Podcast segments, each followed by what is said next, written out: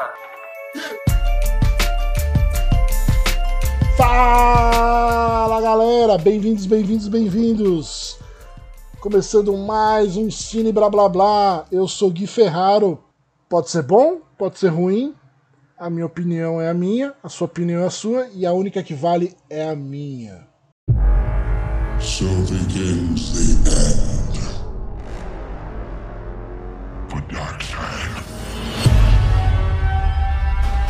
never seen a being this strong. Maybe one. He's back.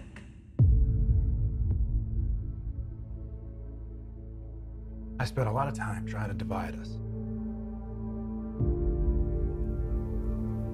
I made a promise to him on his grave. I need to bring us together. There are enemies coming from far away. They serve an old power. This world is divided. No protectors here. No lanterns. No Kryptonian. It will fall in his name. I have turned worlds to dust. All of existence shall be mine.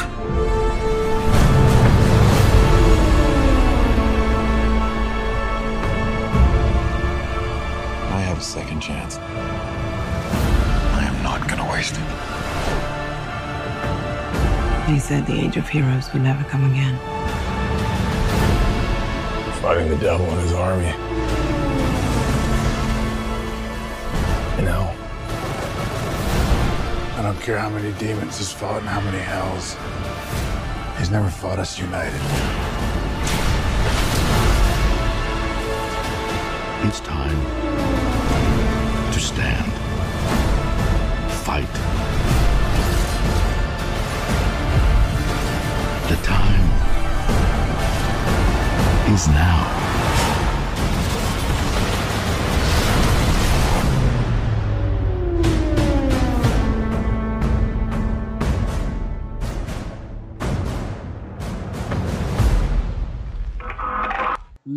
Liga da Justiça. Snyder Cult.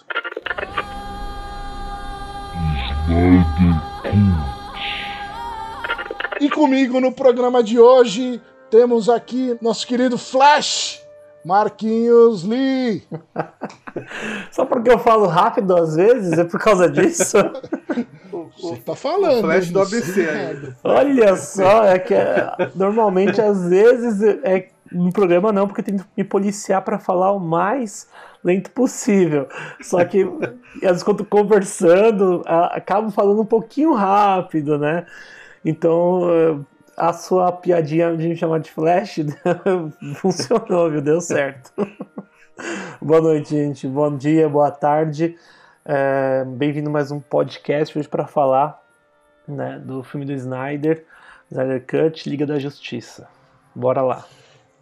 E do outro lado da terrinha aqui da capital de São Paulo, temos o Cyborg, o rei dos filmes, o rei do Paulo Coelho, da internet do Paulo Coelho, Luizinho. Cyborg é ótimo. tá todo mundo da equipe aqui, né? do- da formação da Liga da Justiça. É. E o, e o Luiz tem tudo a ver com o Cyborg, viu? Porque é o cara que né, é, consegue um acervo de filmes muito, mas- garimpados, um acervo de filmes Mas é garimpados é como o é o- Cyborg. É o cara da, da, da ci- cibernética, os arquivos aí, desconectados. Exatamente. Tem que ser, né? Tem que E ser. hoje, e hoje temos uma presença especialíssima. Nosso grande professor aí, camarada, um cara hum, muito bacana, que manja de tudo aí. Nosso querido Renan Aquaman Vilalon, também conhecido como Ramon. El Ramon, o meu querido Ramon, Ramon do meu coração. Meu Deus do céu, cara. tipo, ó, eu tava, eu tava pensando em falar uma frase que eu ia falar o seguinte, né? Eu quero ver quanto tempo que vai ter esse podcast, porque o filme tem, sim- tem singelas quatro horas, né? Então eu imagino, nossa, se a gente for comentar pra valer mesmo, né? É capaz de sair um podcast de seis horas aqui. Mas como você falou que eu sou Aquaman, my man! Já era. Boa, garoto! Eu já vou fazer, É um, já vou fazer comentário em áudio já daqui a pouco. Né? É, é tipo isso, bota, rola, bota rolando o filme aí, vamos comentar cena por cena. É, analisando cada frame do, do- dos, dos inúmeros, né? É, das inúmeras câmeras lentas do Zack Snyder. Essa linguagem aí pra valorizar o movimento. Até porque a gente tem aqui entre nós, o nosso Aquaman aqui, ele é um cara que fez um doutorado em cima de Zack Snyder. Então a gente pode falar quatro horas aqui que pelo menos alguém vai ter conteúdo, entendeu? Não, eu só, só uma correção. Eu, tô, eu sou doutorando ainda, mas eu tô Ah. no último ano. Mas é doutorando Ah, ainda. você tá lá, mano. Você tá lá, velho. Tamo fé em você. Nós conhecemos você, seu potencial. Vai dar tudo certo. mas, mas é Zack Snyder. Tá certo, pelo menos. É Zack Snyder, sim. É Zack Snyder é- e é exatamente a visão do universo dele. Especificamente a visão do universo dele que eu analiso. Maravilha, maravilha. Ótimo. Então, trouxemos hoje uma pessoa gabaritada pra falar do assunto, independente se ele gostar ou não, porque o que importa é se eu gostar, entendeu? se eu gostei é o que importa. Todo mundo Pra tem começar- opinião, mas é. a minha que vale. Pra começar, com Guilherme aqui, é o que assim. importa é assim. Maravilha. Então vamos começar com o nosso querido Renan dando a sinopse desse filme da Liga da Justiça. Se é que você não sabe sobre o que se trata e tá ouvindo esse podcast. Por favor, Renan, te botei na água fria aí, esqueci de te avisar disso, mas manda a sinopse aí. Não, tudo bem. Ah, bom, para quem assistiu Batman vs Superman, né, assistiu O Homem de Aço, né, uma continuação direta desse- desses dois filmes, né? Então tem um Homem de Aço, tem um Batman vs Superman, e aí do gancho do Batman vs Superman nós temos aí o Liga da Justiça, que basicamente é após a morte do Deus, né? Segundo a visão que, é, é, cristã que o Zack Snyder coloca no, no Superman desde o Homem de Aço nós temos a ideia do Batman buscando por uma redenção. Ao mesmo tempo que ele busca por redenção, ele vai voltar a ter um certo Uhum. ah, resquício de fé na vida dele. Ele, ele chama a Diana para juntar os demais meta-humanos para ajudar a se defender de uma invasão que ele ainda não sabe, mas que depois ele fica sabendo que é o Darkseid. Basicamente é isso. Então, é isso. Uma bela sinopse aí. Uh, lembrando que hoje a gente vai estar full spoiler, porque esse é um filme que já foi, já saiu e já voltou. Entendeu? Então quem viu, viu. Quem não viu, agora tem que ver. Entendeu? Porque esse filme aqui não dá pra se segurar muito. Então. É a, é a zona do spoiler. Tá ligado? E eu quero começar fazendo um depoimento ba- barra análise da minha visão do que eu acho que seria essa essa esse escopo do, do Zack Snyder com os filmes da DC, tá? Basicamente, é, principalmente ligado, vai ser ligado ao Superman. Vocês vão ver onde eu vou chegar. É, eu tenho eu tenho eu tenho a entender que ele fazia um Superman é, baseado na imagem de Jesus Cristo, obviamente, né, como muitos fazem e tal. E ele, e ele tinha essa ideia de desse Superman triste, né, esse Superman mais é, ainda sem, sem aquela símbolo de esperança, símbolo de heroísmo, né, nos dois primeiros filmes que é, é, o Homem de Aço e depois no Batman vs Superman.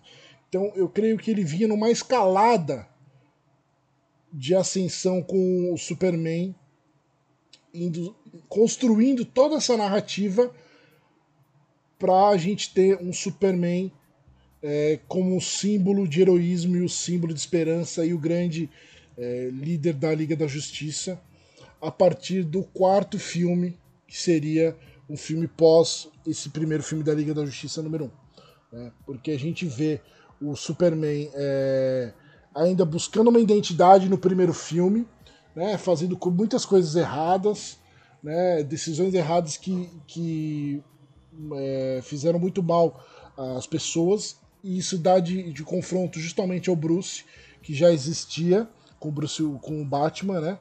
E, e eles estão de frente um com o outro e vão criando-se ali a, um, um laço, primeiro de inimizade e depois de igualdade, se entendendo com os, cada um com as suas ideias, com suas ideologias, até que ele. O, o, o, isso, isso não acontece no filme, né? Mas é, é o que a gente pode ver é, por fora, né? Nos quadrinhos, etc, etc. Tal. Mas tem essa, tem essa, essa, essa ideia de cada um tem um tipo de visão e é acabada com o Apocalipse matando o Superman. E aí na Liga da Justiça, mais para frente, eles vão retornar e trazer o Superman, que aí sim ele vai voltar como uma grande símbolo de esperança. Então assim, é... tudo isso é para dizer que o Zack Snyder ele tinha um escopo, é... creio eu, de que ele iria ainda fazer um Superman é, de luz, né, esperançoso, é, de heroísmo, né, como a gente nunca viu antes no cinema dele, que é sempre esse Superman é, frio, é, distante. E é basicamente isso. Sem falar no Batman dele também, que já é o Batman um pouco mais cansado, mais experiente. Né? E, aí a gente pode começar a entrar também é, nessas discussões de se vocês concordam com isso, de e, e, e como que vocês viram uh, isso, é, essa relação do Superman com esse filme e também dessa criação da Liga da Justiça, porque muito é discutido é, de que é, ele não tinha tantos filmes para poder é, construir os personagens, né? principalmente dar a liga à liga. Então ele teve que fazer um filme realmente muito grande com essas quatro horas. Apesar que né, ele fez um filme de quatro horas também porque ele já não tinha mais. É, como é que eu posso dizer? É, ele não tinha mais uma responsabilidade de fazer um filme por cinema, né? É, já que entrou nesse, nesse assunto, Gui, é, queria fazer um comentário, né? Eu passo também já pro, pro Renan pro Luiz em relação a isso, já que você envolveu da questão da construção do universo. Eu tenho diversas críticas, né, a toda a questão da, da Marvel, em muitos filmes, com certeza, tem diversos aí que são extremamente problemáticos, mas esse ponto de construção de universo a Marvel trabalhou bem, né? Porque ela trabalhou ao longo de mais de 10 anos, né? Para se construir todo um universo, para adentrar dentro de uma perspectiva maior e ali abrir para o multi, multiverso, né? O que a DC fez junto com a Warner foi justamente, ao meu ver, tentar alcançar né, a corrida ali nos cinemas de, de. a gente pode, pode podemos falar de um, de um, um subgênero né, no cinema que, que é o cinema de herói, tentar alcançar ali os holofotes porque estava perdendo tudo para Marvel, né, para Marvel barra Disney, né, o Disney na verdade barra Marvel. Então, meu ela tentou acelerar esse processo porque fez o Homem de Aço, né, acabou fazendo o Batman vs Superman, Mulher Maravilha já entrou na Liga da Justiça. E aí na Liga da Justiça com a versão que saiu em 2017, assim como também essa versão, eles já dentro aquela junção de todos os personagens, daqueles heróis né, dos quadrinhos, já colocam é, dentro do dentro ali também já faz uma abertura para um multiverso, algo que a Marvel está trabalhando agora, né, depois do, do Ultimato. Né? Também não vou questionar os filmes, como eu falei. Os filmes da Marvel são filmes questionáveis, tem muitos problemas, múltiplos problemas, né? Mas nesse quesito de construção, acho que ela teve um tempo maior, né? Dedicou-se a fazer isso de calcando, né? Passo a passo, sem atropelar, a, que ao meu ver a, Warner fez. E é claro, nesse filme da, da Liga da Justiça, como você mesmo disse, fez um filme maior porque ele tentou, é isso ele conseguiu, e dessa vez conseguiu para mim melhor, né, explicar ali cada um dos personagens, isolando cada um deles, explorando os personagens do que foi aquele desastre né, em, uh, da Justiça 2017, que mal explorou os personagens secundários, focou mais no Batman, no Superman, nem um pouco ali com a Mulher Maravilha. É, o, É, o, o, o, que o, o, que o que o Marquinhos falou realmente é muito, é muito pertinente no sentido que ele fala é, na noção de planejamento, né? Então, planejamento realmente é uma coisa que a gente tem que bater muitas palmas para Marvel barra Disney, ou Disney barra Marvel. de alguma forma o ratinho, da, do, o ratinho está ali, né? O Mickey está ali. É, é, é Marvel, né? Porque começou antes, né? Começou antes, sim, sim. É depois, depois que depois que foi depois que Sim, foi depois que comprado pela Disney, Disney. né? Exatamente. É. Ah, mas aí também tem uma coisa que eu acho interessante a gente falar, né? Que eu, eu penso que, ah, tendo em vista que o, o Batman vs Superman, as gravações começaram, segundo né, os materiais de making off, né? Começou em 2014. Então foi bem próximo, né? Do, do, do que já tinha terminado, lançado o, o Homem de Aço. Ah, eu penso que, eu, é, que o Zack Snyder e companhia, né, tanto que o filme ia sair em 2015, e aí mudaram a data exatamente para competir com a Marvel, com Guerra Civil, eu penso que eles apostaram no, no, no coletivo narrativo já do DC Comics, que já é muito conhecido pelos fãs. Eu acho que eles apostaram muito forte nisso. Apostaram na ideia que já tivemos Christopher Reeve, já tivemos é, Michael Keaton, já tivemos, já tivemos Christopher Nolan, Chris- Christian Bale. Então acho que eles aproveitaram muito disso, né? Ah, não, muita coisa já se sabe. Vamos tentar partir daqui para frente. O grande problema é que o que eu percebo, né, até mesmo pela minha pesquisa, é que nós temos pelo menos quatro HQs dentro da história do Batman vs Superman. Eles são quatro HQs que são histórias muito específicas. Então você tem a questão da morte do Robin, então é a, é, é, é a, é a HQ do, ah, do Jim Aparo, né, que é uma morte, uma morte na família, com relação ao Batman. Você tem a morte do Superman, a morte e o retorno do Superman, mas por enquanto é só a morte, né? O retorno, a gente tem uma breve ideia, mas que é desenvolvido melhor na Liga da Justiça. Você tem o Dark Knight Returns e você tem o Paz na Terra. Então, cada um deles, né, há um discurso diferente, há uma forma diferente de pensar e há relações trágicas diferentes, né? Então, você pegar tudo isso. Tem muito mais diferença do que isso, claro, mas eu, mas eu vejo essas como as principais porque estão naquilo que é o cerne. Pelo menos do ponto de vista trágico do Batman e do ponto de vista da criação do Superman e como que ele vai se manifestar. É, e aí você coloca tudo isso, né, já num, num- discurso no qual a gente vai ter o, o Superman morrendo no final do filme, é complicado. é complicado pro público médio, o público geral aceitar, é difícil mesmo, né? É, é, eu lembro muito bem, e aí, aí é uma coisa que é interessante com relação ao Batman vs Superman e com relação à Liga da Justiça, quando eu, eu assisto muito com os meus pais, né, os filmes do Zack Snyder, porque meus pais também gostam da estética do, do diretor. Legal. Eu assisti, eu assisti com a minha mãe o, o Batman vs Superman quando eu ia ver pela segunda vez para fazer a pesquisa e eu assisti com ela a versão estendida, né? A minha mãe ela ficou um pouco perdida em algumas situações que eu tive que falar para ela: "Ó, mãe, isso aqui é o pesadelo do Batman, que ele tá imaginando que o Superman vai ser um ditador no futuro. Eu não falei do Injustice, nem falei a referência. Eu só falei, né, essa ideia básica. Aí eu falei, não, mãe, então, mas o Superman morre, mas na verdade ele não morre, porque para ele morrer teria que ser desintegrado, né? É, ele, é, de fato, né? Para que não haja nenhuma forma dele voltar à vida, né? Tal. Porque a minha mãe ficou triste, pô, o Superman morre, ela ficou super triste, né? Ela achou. minha mãe achou que o Superman tinha levado aquela estacada no peito, que ele ia tirar, ia vencer o cara e ia, ia regenerar. não aconteceu isso, né? Desculpa, mãe, ele, ele ia morrer mesmo, né? Mas também minha mãe não conhece de quadrinhos nem nada.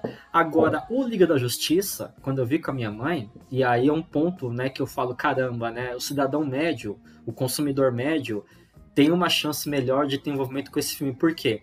Minha mãe assistiu comigo, legendado. Minha mãe odeia ver filme legendado, mas ela viu comigo às 4 horas e 8 minutos legendado. Não reclamou em nenhum momento bateu palma várias vezes e falou no dia seguinte, filho, quero ver de novo. Quando que a gente pode ver de novo? No dia seguinte. Então eu falei, caramba, velho, minha mãe não é fã da DC, minha mãe não é fã do Superman, ela, gosta, ela gostou de Smallville, ponto. ponto. Minha mãe, minha mãe gosta de Smallville, nem Christopher Nolan minha mãe viu, os filmes do Batman. Então eu falei, cara, tem uma relação diferente esse filme aí. E aí eu tava com essa coisa, porque como a gente gosta muito do universo da DC Comics, pelo menos a gente que pesquisa, né, e que já consumiu alguma coisa da DC Comics, a gente tem um valor afetivo. E eu fiquei assim, caramba, será que eu gostei do roteiro e da estética porque eu tenho essa relação afetiva? Ou será que tá com uma construção palatável, bacana.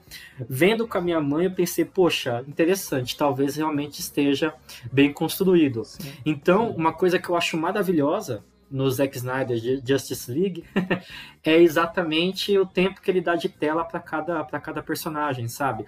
Eu queria mais do Aquaman.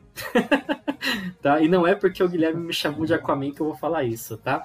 Uh, mas, eu, mas eu queria mais, eu queria mais do Aquaman, eu queria uma coisa, eu ainda queria um, um conflito um pouquinho maior. Sim. Eu acho que a cena com o Vulco ficou assim, beleza. Temos a premissa do Aquaman filme, né? Só que ao uhum. mesmo tempo, né, a estética e a narrativa do Aquaman no Liga da Justiça não conversa com o filme em que sentido? Primeiro a estética, por conta da questão que eles só conversam dentro de uma bolha, de uma bolha de ar dentro da água. Então isso já muda copiosamente a questão estética que foi adotada pelo, é, pelo James Wan. Aí, ok, mas isso é muito sério? Não é tanto, mas uma coisa que é séria. No diálogo da Mary 2017, ela fala o seguinte: eu, conhe eu conheci a Atlana, a, a, aí o Aquaman fala: Ah, pelo menos um, um, de nós conheceu. Aí ela fala: Ela cuidou de mim quando os meus pais estavam na guerra. Exatamente. No Zack Snyder Justice League, ela fala: Ela cuidou de mim quando os meus pais morreram na guerra. Então já sabemos aqui o seguinte, né? É, o Aquaman 2018 não é continuação da visão do Zack Snyder. Sim. Já sabemos isso, está bem claro. É, embora sejam mesmos atores, né? Mas tá totalmente diferente no estilo estético, né? Até mesmo pelo amálgama de gêneros media... de gêneros de cinema que tá lá. Só pra, só pra te um pouquinho, só, Renan. O pai dela no filme do Aquaman James Wan é o Duff Landry, né? Que é o pai dela. Isso, Isso é o Duff Landry, exatamente. Que ficou muito bem no papel. Adorei o Duff Landry e eu tenho um certo problema com o Duff Landry porque eu acho ele meio inexpressivo. Mas eu gostei. Eu gostei dele, achei ele legal. Eu não acho ele tão inexpressivo quanto o Ben Affleck Desculpem os fãs do Ben Affleck, devem estar escutando aqui, mas eu, não, eu acho que o Ben Affleck tem uns certos probleminhas de, de, de expressão, é, não tão graves quanto a Kristen Stewart, mas eu acho que tem, que tem uma certa gravidade. E, e basicamente é isso. Então, né, é uma linha temporal diferente mesmo. Daqui para frente seria uma linha temporal diferente. Cyborg eu, eu vou deixar vocês falarem, desculpa, tá? Eu tô falando aqui bastante, mas é, vou falar só do Aquaman por enquanto. O Cyborg eu acho que realmente é o coração do filme, uma coisa que o Zack falou, e é, e é fato, ele é o coração do filme, e, poxa, né, o Joss Whedon, além de ter sido, ter abusado dos atores no set, ter feito toda aquela, aquela palhaçada, aquelas piadas de criança, piada de adolescente, sabe? É, piada com piada com seio, sabe? Um negócio é, a, a, além, além, de, além de fora de tempo, isso é extremamente machista e idiota. Sim. Então é muito idiota, muito idiota. Então é, é sabe? É, além disso, além disso, né, você ainda tem toda a questão aí do, do, do dos problemas na condição, então, realmente, eu acho que o coração do filme, seu, seu Cyborg, é muito bacana, muito interessante. O envolvimento com ele é muito mais forte. Até mesmo as visões que as caixas maternas dão para ele faz muito sentido. Faz total sentido na visão do Zack Snyder. E aí é uma coisa que tem que bater palma, porque o cara é, é impressionante, cara eu tenho, eu tenho críticas com relação ao ego do Zack Snyder, que eu acho que o ego dele realmente é uma coisa que ultrapassa o nível, da, o nível normal de você ter um ego sobre o seu trabalho. Mas uma coisa é interessante, ele coloca trailers como se fossem trailers, né, pequenos trailers, nos filmes dele, com relação a DC, para continuidade. E funciona. então é um negócio que é, que é interessante do ponto de vista narrativo. É quase que um pensamento de série mesmo, né? É quase que um pensamento de série que é diferente da Marvel, né? A Marvel sim, tem cena pós-crédito, né? a gente vê cenas pós-créditos no, no meio do filme do Zack Snyder um pouquinho, mas é, no, e no geral isso não me incomoda. E o Flash, eu vou deixar falar pro final, porque o Flash realmente teve um ganho muito bom. Sim. Tá. A- a- ainda tá um pouquinho Dostoiévski, ainda está um pouquinho Dostoiévski, né? Aquela piadinha terrível de 2017 que não faz nenhum sentido. Tá um pouquinho aquilo ainda, mas tem uma relação pessoal que me pegou demais. E a minha mãe se emocionou muito com ele, voltando no tempo. Eu me emocionei pra caramba também, mas a minha mãe se emocionou muito mais porque, nossa, ele se resolveu com o pai, né? Voltando no tempo. Meu, isso, a relação familiar é muito forte, né? Ah, não, Mas a é relação do- de, de pais, né? Que são dos pais é muito forte, né? Tem o Bruce Wayne, a relação do É. próprio Aquaman com a mãe, que dá a entender que, Sim. que esse filme colocaram, como você falou, né? Que ele foi abandonado pela mãe, né? A ideia do pai, do pai do Flash tá preso, o, né, o doutor, né? O, é, cientista brigando com o Victor, né? Que você agora o nome do personagem. Claro que perde o pai. Mas Silas, Silas. É o Silas, isso. Não, não, não fala em Silas nesse programa, não. Meu Deus do céu. O, É. A briga do pai com o ciborgue ali, uma briga de pai e filho, né? E a Uhum. própria Mulher Mar- Maravilha também em relação ao, ao próprio, né? Ao alto exílio dela, né? É. Não, é, é Mulher Maravilha e Batman vou falar depois porque eu sinto que eu vou ser xingado na hora que eu falo. Mas eu vou deixar vocês falarem Só as partes pra legais. aproveitar seu gancho parte das piadinhas, eu realmente eu, eu, eu gostei do, da- dessa parte do filme, pelo menos do Zack Snyder ter ele limou bastante as piadas que o Joss não tinha colocado né, no primeiro filme. Tava umas piadas muito ruins, igual como você mesmo falou, umas piadinhas é, machistas, tinha uma- umas piadas completamente sem graças e aí ele limou, tanto que ele deixa é, mais contido e aí dá o palco da, de- da das piadas, é aquela que foi mantida com, que é com Flash, né? Que realmente deveria ser ali o alívio, sempre o alívio cômico, é, o Flash sempre tem essa parte do alívio cômico, né? Mas é sobre, eu gostei disso, são os pontos que eu acho que, que melhorou do, do- da versão 2007 pra cá, foi ter limado essas piadas, né? Na verdade, ele limou. Ele não usou nada, nada do Joss Whedon. Ele realmente focou no que ele tinha que fazer, no que ele tinha feito e no que ele podia ainda terminar de Ah, fazer. não, foi o que eu né? falei, ele limou as que piadas. O que eu gostei É. assim, que ele limou as É, piadas, entendeu? Foi o que eu assim, falei. não Não foi que tem- ele. Ele, ele, na- do-. Tanto que o, o Joss Whedon parece que não é acreditado né, no, no filme porque não foi usado o material dele. Não, é assim, só, só passando a Na informação. parte, é, não, na 100%. parte do roteiro, tô falando na verdade que ele limou as piadas, tô falando é, precisamente das piadas. As piadas foram limadas do, do filme anterior pronto. Tem ali algumas cenas que foram rodadas pelo próprio Snyder, né, que, que acabou sendo acreditado depois pro, pro Joss Whedon, que passou pro que é do filme original para esse filme. Aí eu falei mais Ah, que da sim, piada. porque As o filme já tava filmado pra mim metade, eram todo, desagradáveis né? nesse filme. Não tem mais essas piadas, né? Não, e é, e é muito louco, Marquinhos, que assim, é, é impressionante, cara. Nem a salsicha no meio, do, no meio dele salvando a Iris West, nem aquilo me incomodou do Flash. Impressionante. Eu não me incomodei. Eu achei assim, nossa, que estranho. Mas depois eu vi a conclusão. Ah, beleza, entendi. Tá. Mas no momento, assim, não. não eu não me incomodei, sabe? Eu achei, eu achei interessante porque, do ponto de vista do- dos efeitos visuais, levando em consideração a questão da física, faz Uhum. mais sentido que o Pietro dos X-Men.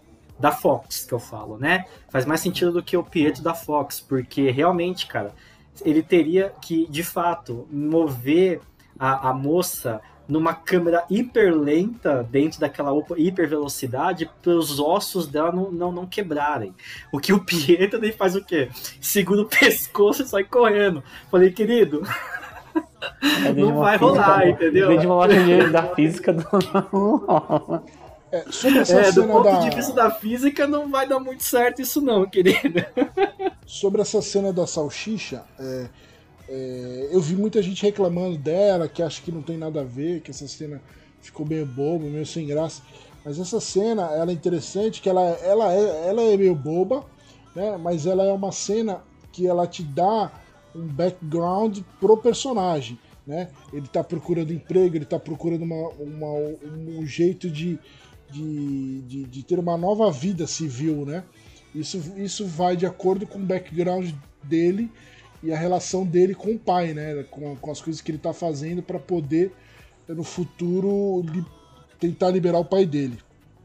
Dito isso, Luizinho, eu não sei se ele dormiu, mas eu acho que ele quer Não, comentar não, alguma eu tô coisa. só, só analisando aqui sobre o filme. É, eu na verdade, vocês vão me matar, né? Porque eu não gostei do filme, nada, na verdade. Então eu tava vendo, começando a ver o filme, eu não sabia o que estava acontecendo, porque depois que eu fui pensar, que era o final de outro filme que eu também não vi. Então, pra mim, ficou aque- aquele início meio problemático pra mim, né? E aí eu, aí eu assim, o problema de ver filmes tanto Vingadores quanto quanto a Liga da Justiça é que eu tenho que ver os outros filmes desses personagens solos. Isso me dá uma É certa verdade. preguiça, né? Porque os Pô, Vingadores. mas dessa vez era só dois filmes, pô. Não, mas assim. Era só dois, não era 15. Não, mas assim, Luiz. não, eu tenho que ver a Mulher Maravilha, depois eu tenho que ver o Aquaman, depois eu tenho que ver não sei o quê. Eu tenho que ficar lá caçando a história de cada um. Isso certo me dá uma certa preguiça, né? Não, não curto, Ah, pô, você passa aí um, essa- um dia da semana inteira assistindo a filmografia do John Ford, do Mizoguchi, do Tatarushi, do Leonardo da Vinci. Não, mas é diferente, né? Porra, meu. Não, mas aí, Mas aí não, não, não, não, Não, mas aí é Gui, aí diferente, você assim. tá- o cara tá citando John Ford, Mizoguchi e. ah, não. Não, Não, esse mas daí- é cinema Olha, ó, é ó, ó, diversão. Guilherme, se você falasse o Kubrick, ó, se você falasse o Kubrick, Guilherme, comparando com o Zack Snyder, eu ia ficar puto. Não, eu, eu- eu não tô comparando, Viu? eu tô falando Ele falar não o só que ele entende, tá assiste entendendo a gente. Esse é o ponto, entendeu? E tá, ele cutucou e me, Mizoguchi, dando aquela cutucadinha. Não, não, pera aí, não fale. Não, mas fale aí é mestre, diferente, não. né? Você tá vendo uma, Não. uma outra, outra questão. Não preciso entender pra, pra ver outras coisas. Preciso ver o filme da Mulher Maravilha. Eu entendo saber que o Luiz tá falando disso. Aquelas porque... Amazonas ali. Se eu não vi, eu não sei quem são, o que, que tá acontecendo. Isso me dá canseira. Né? Igual os É, real- é, É muito realmente. chato isso. Realmente. Eu não sei quem é, quem é cada um ali, entendeu? Aí eu tenho, que, eu tenho que ficar procurando e caçando as histórias. Mas sobre o Superman que você, você falou que é como se fosse um, algo tipo Jesus, né? Algo assim. Messiânico. um messiânico. Isso, Messias. É, o Messias. Mas assim, eu, não, eu vejo. Não, não consigo enxergar tanto, né? Eu prefiro mais a versão do Superman do Richard Donner. É porque você não viu Homem de Aço. Não, o, Você não consegue enxergar. não, Caralho. Não, mas a Lógico que versão. Você não vai enxergar. Não, a versão do Calma, Richard calma, Guilherme, calma, Guilherme.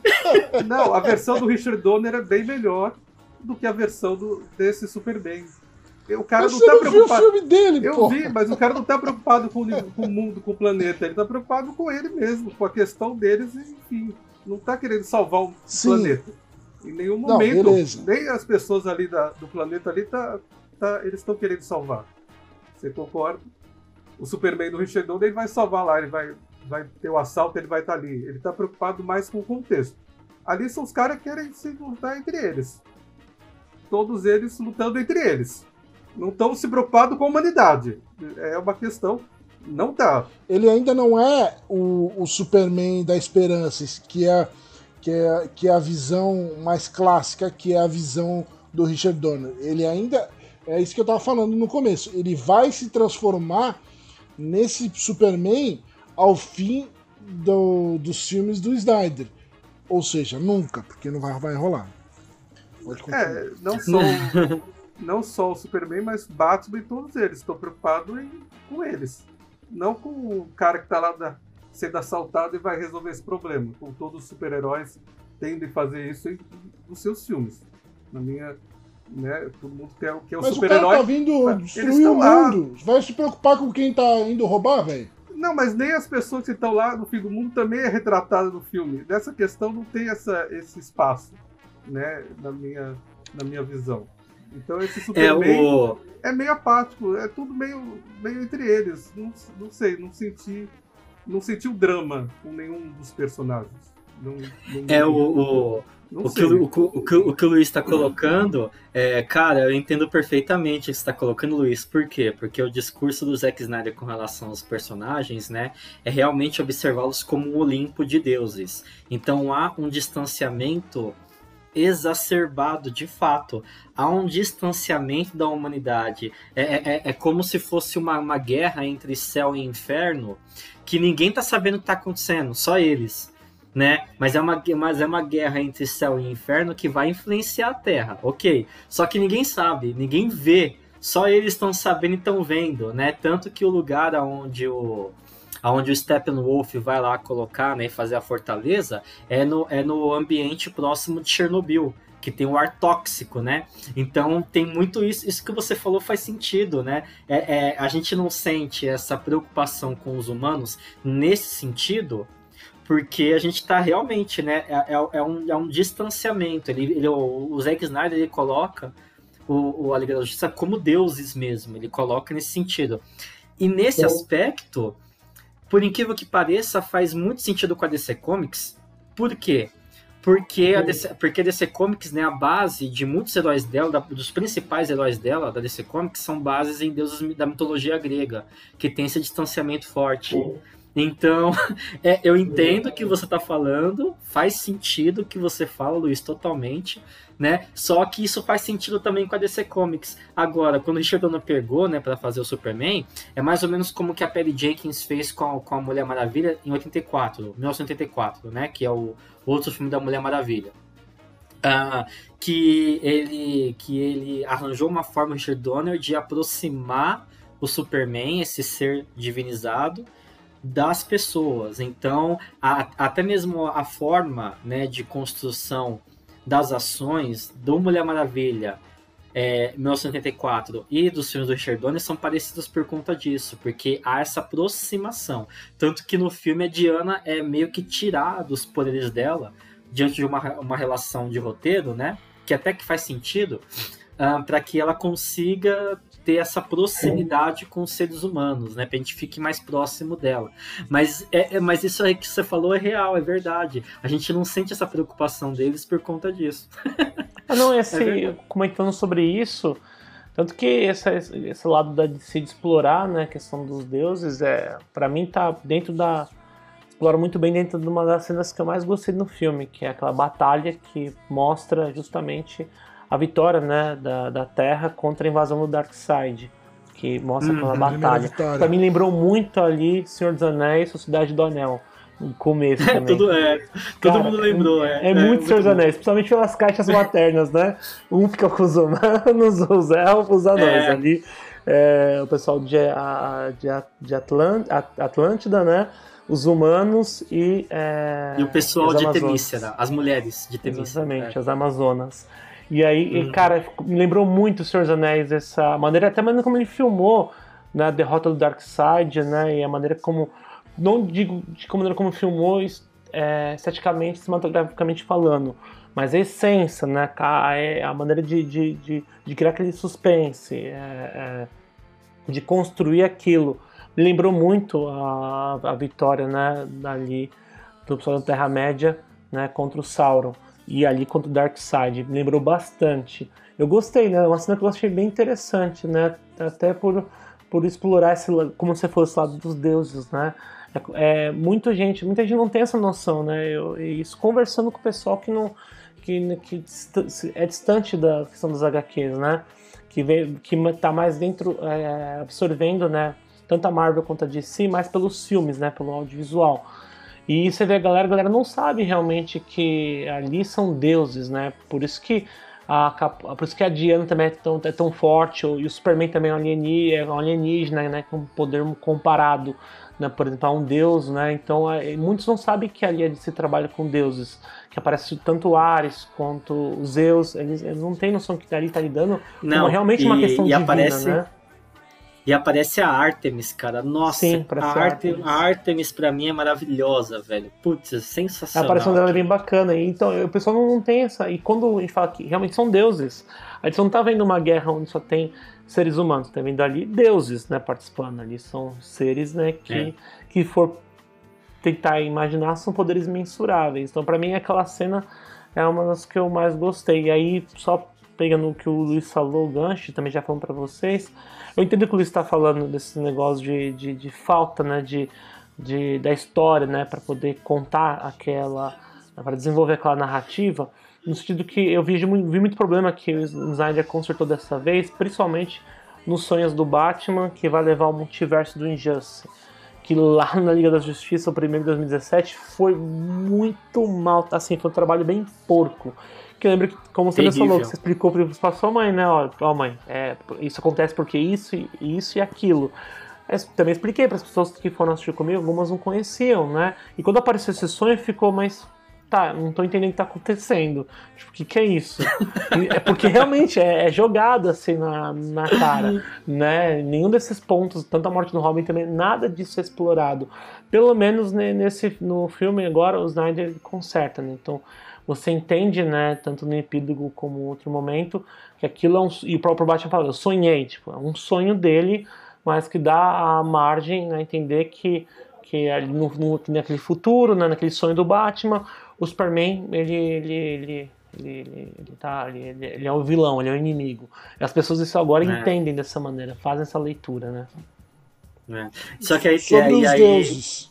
Só, Pode falar? Só, só perguntando, só uma questão. Como eu não vi a, a Liga da Justiça de 2017, essas cenas que parece a luta lá do Senhor dos Anéis, ela Não. está no filme Não está. ou, ou Não, não, não, está? não. Não incluído Não. Agora. Ah, Tá. Isso bem, não tá bem curtinha e tá com É uma outra. pedacinho, É um né? outro, é um outro render. É uma outra história, é falar, outro não- filme. Não tem nada a ver, não, é, não tem nada a ver. Então o que acontece? É, Zack. É Snyder, outro, é outro render, é outro render, tá ligado? Quem é, quem é de edição vai entender, né? Quem trabalha com audiovisual vai entender. É outro render, é outro render. ele realmente faz esse esse paralelo dos antigos deuses com os novos deuses que é a Liga da Justiça, né? É, inclusive, é, uma forma dele desta- destacar isso no, no seu filme, né? Nesse filme específico da Liga da Justiça, é a questão dessa trilha sonora mais operística, né? Mais lírica Total. né? É, Isso é uma forma dele dele endeusar os seus personagens, né? Botar essa, essa música mais grandiosa, mais essas coisas mais que muita gente acha brega, acha tosco, muita gente reclamou disso, de um até de um excesso disso. Mas isso é realmente para reforçar, né? Esse paralelo de que, cara, esses caras são os novos deuses e eles são eles que vão proteger esse novo caos que está chegando. E o que reforça também isso é a tela 4.3 também. No Wide Com talvez certeza. mostrar esse enclausuramento, essa grandeza dos personagens. Por mais que o Jazz Snyder tenha, tenha Eu já, usado eu, uma eu, desculpa, eu, né, pra usar esteticamente eu não concordo, o mas eu 4.3 para entendo. IMAX, Mas eu entendo. ele cabe nesse preceito, né, de, da ideia de engrandecer, enaltecer esses personagens, né? É, o, a desculpa que ele deu foi com relação à ideia que no- nos quadrinhos, o formato dos quadrinhos, você vê tudo mais, muito mais vertical do que horizontal. Hum, Ok, não faz muito sentido isso, ok, entendemos. uhum. Ah, mas, por exemplo, uma coisa que o cinema europeu faz, e eu não percebi, e é- e é interessante porque tem muito crítico de cinema, até o momento eu não vi ninguém ressaltar isso. No cinema europeu, geralmente você tem uma janela que é mais 4x3, ou mais próximo de 4x3. Por quê? 4x3 você se concentra em personagem. É, anamórfico, ou é, a, a janela normal de cinema, ou mesmo ah, quando a gente pensa no 16 por 9, ou você tá no intermediário entre dar mais atenção para personagem, dar mais atenção para espetáculo, ou então, quanto maior é a janela, mais atenção para espetáculo visual você dá. Esse filme é sobre personagens mesmo, é mais personagens importantes do que o espetáculo visual no sentido da ação. Então, nesse sentido, pô, o Zack Snyder ter falado isso, né? Essa Ia até ficar bem explicação, pra essa ele, né? explicação sobre. Pra puxando esse cinema europeu, né? Mas o, Você, o é, francês, faria muito mais italiano, sentido. faria mais É. sentido do que ele falou do É, é, mas- melhor e aí Agora Mas sim, isso aí- o, o problema é que ele não do- falou isso. O problema é que ele não falou isso, né? A gente que tá entendendo. É, assim, eu entendo dessa forma, eu entendo que faz sentido por conta disso. Mas eu não sei se foi a intenção do cara, né? Parece que não. Mas, na minha visão, quando eu vi 4x3 e aquele tempo, né, de trabalhar personagem, o pessoal na vila que o Aquaman, que o Aquaman ajuda cantando, né? Tem muito close nesse filme, muita, é muita cena que tá numa composição, Sim. numa mise-en-scène, que faz muito sentido no 4x3.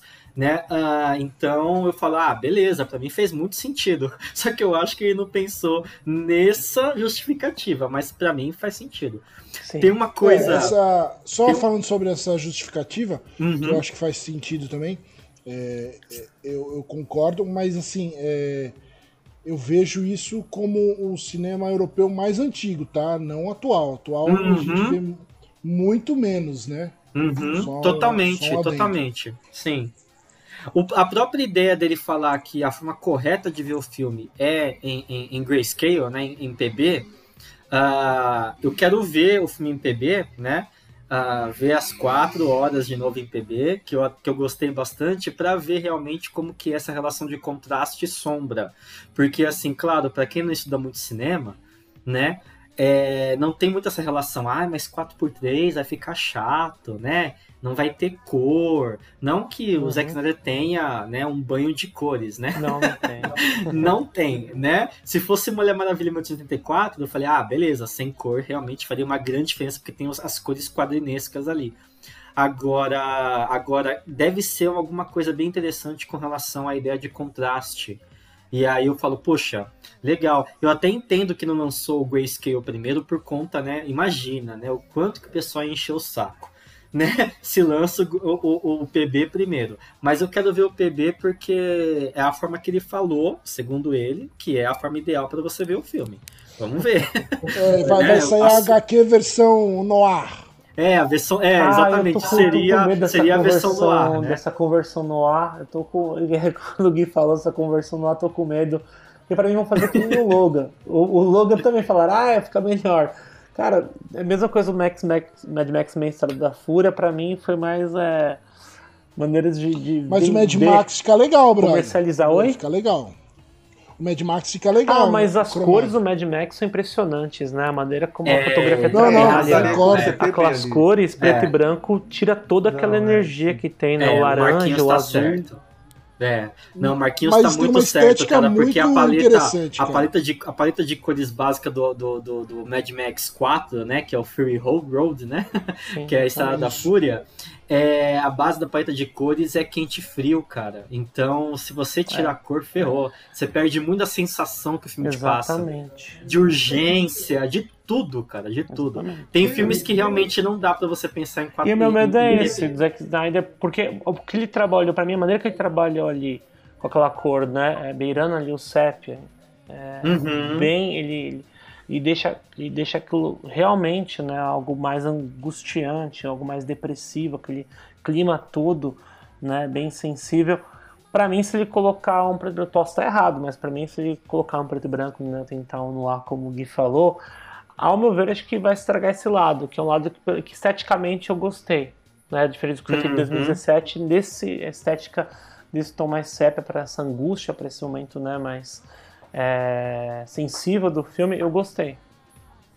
Mas será É, que o- tem uma- Opa, será que os, os adolescentes vão curtir ver o filme todo em PB durante quatro horas? Quatro Porque a horas, né? galera não, porque a galera não curte PB, né? Isso é um, um Não fato- curte, infelizmente. É, tem uma É, dificuldade de Tem uma compreensão. dificuldade, já é difícil ver o filme PB, mesmo sendo É. novo.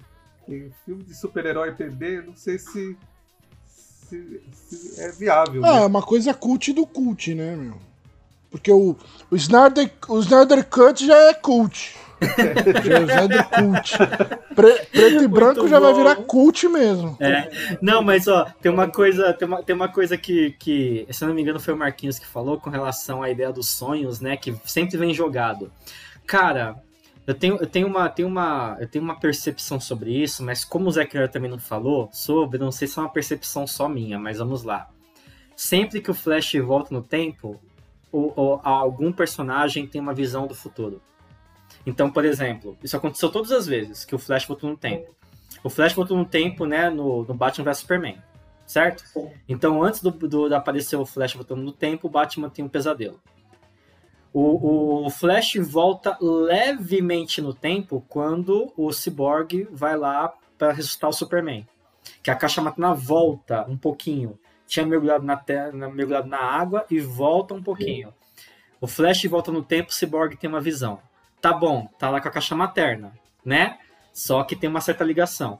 E o Flash volta no tempo no final do filme, de novo, e o Batman tem o sonho é, é, do, do, do pós-apocalíptico de novo. Isso que você falou agora, isso que você falou faz sentido. Aí, aí isso faz Então, sentido é. sim. Ele é bem construído. Por isso eu falei que ele, nesse filme ele é bem construído. Diferente do, do Joss Whedon. Do Joss Whedon, eu achei que o sonho foi completamente jogado. Tanto que sua mãe, o pessoal que foi assistir comigo, foi assistir o filme, ele parou e virou e falou: Mas e aí, o que, que é isso? Não tô entendendo nada.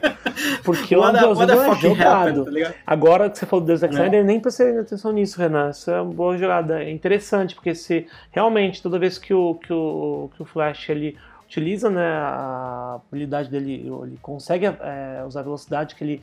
Ele consegue mexer no tempo, né? A maneira como na modulação do tempo as pessoas têm previsões, né? Pode acontecer sonhos, né? Sonhos É. né, de tal de previsão. Isso é legal. É, é muito, é, é- é muito curioso, assim, eu fiquei muito curioso com isso, porque embora o Zack Snyder tenha essa questão né, do divino, o divino no Zack Snyder é divinizado pela ciência. Então, assim, tá, o Superman é visto como um deus, ok. Só que a ciência do Sol, a proximidade com o Sol, que faz ele ser tão poderoso. É, sabe, tem, essa, tem, tem, tem, essas, tem essas questões assim. O divino, de fato, é a Diana. A Diana deveria ser a mais forte da Liga da Justiça. Porque ela realmente, gente, é o espírito do- da filha de Zeus num corpo de barro. Sim, é um corpo de barro, mas é um corpo de barro modelado pelas Amazonas, que são seres míticos. Então, assim, ok, ela é uma semideusa, mas poxa, ela tem o espírito de um deus, entendeu? né? Então, gente, era pra, é pra ela que deveria ser a mais forte. Mas eu entendo porque coloca o Superman Mas o mais Clark forte. é Jesus, velho. É, então, mas eu entendo aqui o porquê colocar o Superman mais forte, porque tem a relação messiânica, né? E o Zack Snyder, é, bom, é, Não só o Zack Snyder, né? Porque também isso dúvida- não vem dele, né? se eu tinha alguma dúvida que o Zack Snyder era cristão, agora eu não tenho mais nenhuma.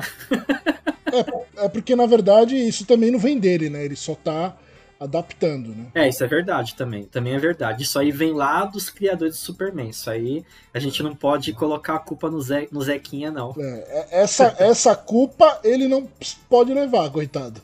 É. Essa não. Mas é uma, uma, uma coisa que é muito engraçada. É, é impressionante, ó. Eu tô falando aqui da Mulher Maravilha.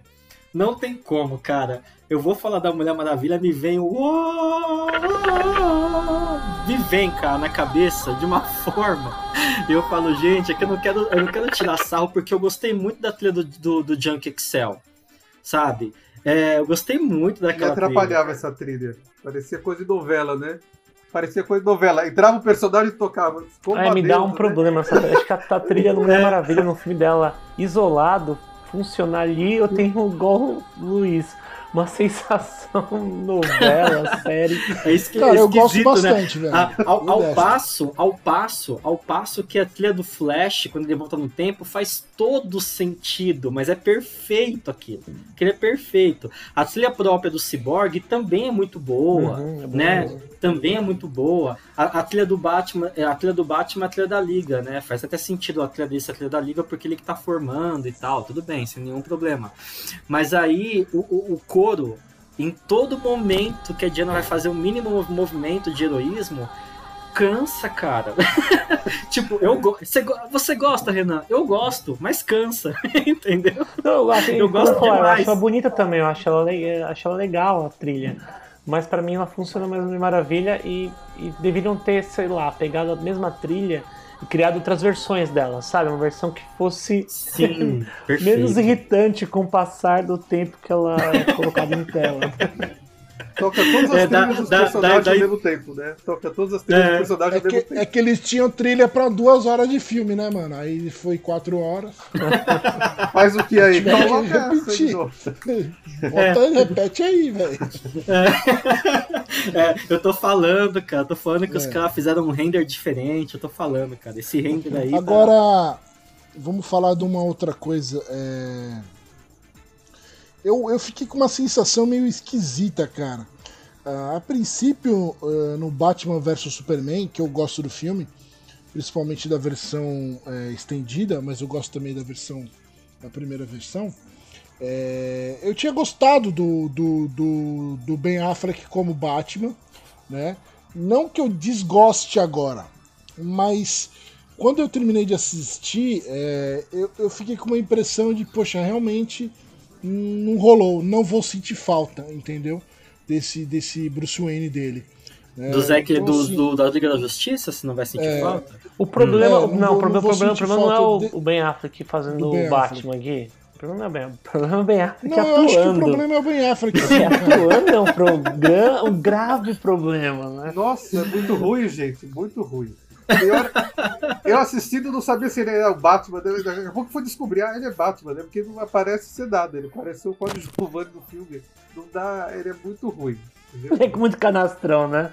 Nossa, demais. Não, então, Só- que só que pra- acontece? Como, só eu tava, pra- como eu tava falando lá no grupo, né, que a gente conversa anterior, é, assim, o Ben Affleck, ele não é um ator ruim, ele é um ator mediano, que assim, quando Não, é ele é bem ator ruim, Gui. dirigido... Ele é ator ruim, Gui. Não, não ele é ator ruim. Os Não, caras não, os ele- caras Ele é odeiam o muito melhor atrás das câmeras do que na frente Tudo bem, dela. isso, isso eu concordo, também acho que ele é melhor diretor, mas assim, ele tem bons filmes que ele tem boas Não, atuações. os bo... ele, fa- ele, ele atua em bons filmes. Mas não, não quer Não, dizer que ele ele seja um manda bom bem. ator, entendeu? É igual, Não, eu igual acho da é garota exemplar. Ele Mas é outra discussão, porque é muita discussão dele e do Matt Damon. Pra mim também ali s- brigam aí pra ver quem eu que é acho, o pior. eu né? acho que ele é um ator mediano que tem boas atuações. Ah, mas que, até que vai, mas. Então, assim, é, tudo bem. A minha, a minha discussão, a minha, a minha questão aqui não é nem falar em si do Ben Affleck, vocês podem até dar a opinião de vocês também depois que eu fizer aqui a, a minha, a minha questão. Né? Porque eu também ouvi dizer que muita gente falou que o personagem do Batman não faz nada né, nesse filme, que ele só fica lá falando umas groselhas e, e etc. Mas eu já acho que é, o arco dele é, é é, não é o maior arco do filme, né, nem o mais não, não é o mais importante, mas é- ainda assim é, é importante, porque ele, ele que orquestra tudo de certa forma, né? Ele, Ele, é o, ele, é- ele é o atrás- fio condutor.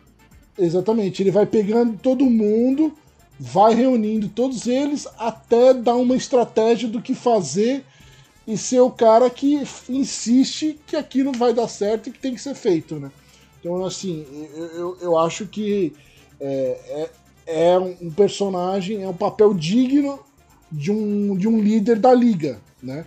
Tipo assim, é, porque comparado com o pessoal ali, ele não tinha mais poder né, do que todos que estão ali. Então, o que ele faz, o que ele. Opa! O que ele podia fazer era realmente dar esse escopo e, e- e essa carga de, de, de organização e estrutura para poder com, todo mundo cumprir seu papel na hora que precisasse. Inclusive sabendo que ele precisava é, do, do, do Superman como uma grande, é, grande arma final ali, né? É, sim, com relação. é, tem, uma, tem uma coisa que é muito curiosa, assim, no meu ponto de vista, e que eu tenho visto muito isso com relação aos fãs da DC, e tem essa, e tem essa dúvida que é o seguinte, né? Que até eu fico pensando bastante o porquê. Por exemplo, é, eu acho que está muito além daquilo que as pessoas consideram como como a origem ou a essência original. Eu acho que tem muito a ver com o nosso momento histórico. É, Nossa, né? Fui bem, fui bem filosófico agora, mas enfim. Qual é a ideia? Ah, por exemplo, né, o, o, o- com relação ao Batman e a, e a- e a Mulher Maravilha. A Mulher, a Mulher Maravilha foi muito querida nesse filme, pelo que eu percebi do que os fãs estão estão falando, né? Os fãs gostaram demais da Mulher Maravilha, ao passo que é, a Mulher Maravilha da Perry Jenkins do segundo filme foi muito criticado. Ok, a atriz é a mesma, mas o tom, o clima, a atmosfera e o discurso político é diferente. Muito bem. E aí tem uma coisa que eu, que eu, que eu separei até para citar aqui para vocês, que é o seguinte. ahn, Vai com com relação- calma, hein? Senão eu te excluo do, do programa, hein? Não, é o seguinte, ó. Eu, eu, acho, eu acho que vocês vão entender. Quando, quando eu acredito, claro, que vocês vão entender. É, quando a Diana ela vai salvar né, aquelas crianças no museu, ela está em cima da estátua de Temis, que é a estátua de uma divindade grega, pelo qual, o seguinte, a justiça por ela é definida por essa deusa. Isso é num sentido moral, né? É, e ela traz o sentimento de verdade à deusa, né? Que tá lá naquela estátua. Verdade, equidade e humanidade. Então, a deusa Temis é a deusa da justiça, da lei, da ordem e também aqui de uma fonte que eu peguei é protetora dos oprimidos. Muito bem, entendo isso. Uh, a visão que a gente tem dessa estátua é uma visão moderna, porque a visão, a visão clássica dessa estátua ela é vendada. A visão que está no filme, ela é sem venda, ou seja, né, é, é a justiça, mas que enxerga, né? E essa visão moderna dessa estátua é voltada à justiça social. E ela simboliza o destino. Muito bem. E aí nós temos a Mulher Maravilha que, se a gente pegar um pouquinho do pensamento nihilista do Nietzsche, um pouquinho, até porque eu tenho que ler bastante, muito mais sobre isso, né, para poder conversar com mais propriedade. Me parece que a morte do Deus, e aí a morte do Superman, fez a Diana meio que mudar os valores dela ou perder os seus valores, os seus valores originais. Me parece isso. Porque se a justiça for a gente amassar a cabeça de bandido, se a justiça for a gente matar com violência bandido, ok, os bandidos eram reacionários de extrema direita. Tudo bem, tudo bem, entendemos isso. Mas a Mulher Maravilha da Perry Jenkins no o, no Mulher Maravilha de 2017, que foi gravado junto com Cara, ela é uma amazona, ela foi, brother. É, ela, ela foi, faz não, tudo calma. isso. Mas assim, o que acontece? Faz tudo isso. O, o, o, o filme da Perry Jenkins foi gravado ao mesmo tempo que o filme do Batman vs Superman. Tanto que é, o Zack Snyder foi figurante na cena no que tem aquela briga na vila. O Zack Snyder foi, foi figurante daquela cena e a produção daquela foto, a partir daquela foto produzida com os dois diretores no set de, da, da, da, da Mulher Maravilha, aquela foto ali é usada para os dois filmes, né, para fazer, a, fazer a continuação, a continuidade legal. Então foi gravado ao mesmo tempo os dois filmes, né? A partir dessa foto, cada um, né, cada diretor, a Perry foi para um lado, o Zack foi para outro, para depois se confluir. Então, o que acontece? Uh, não é uma linha diferente. A Mulher Maravilha de 2017 faz parte desse universo. Tá dentro.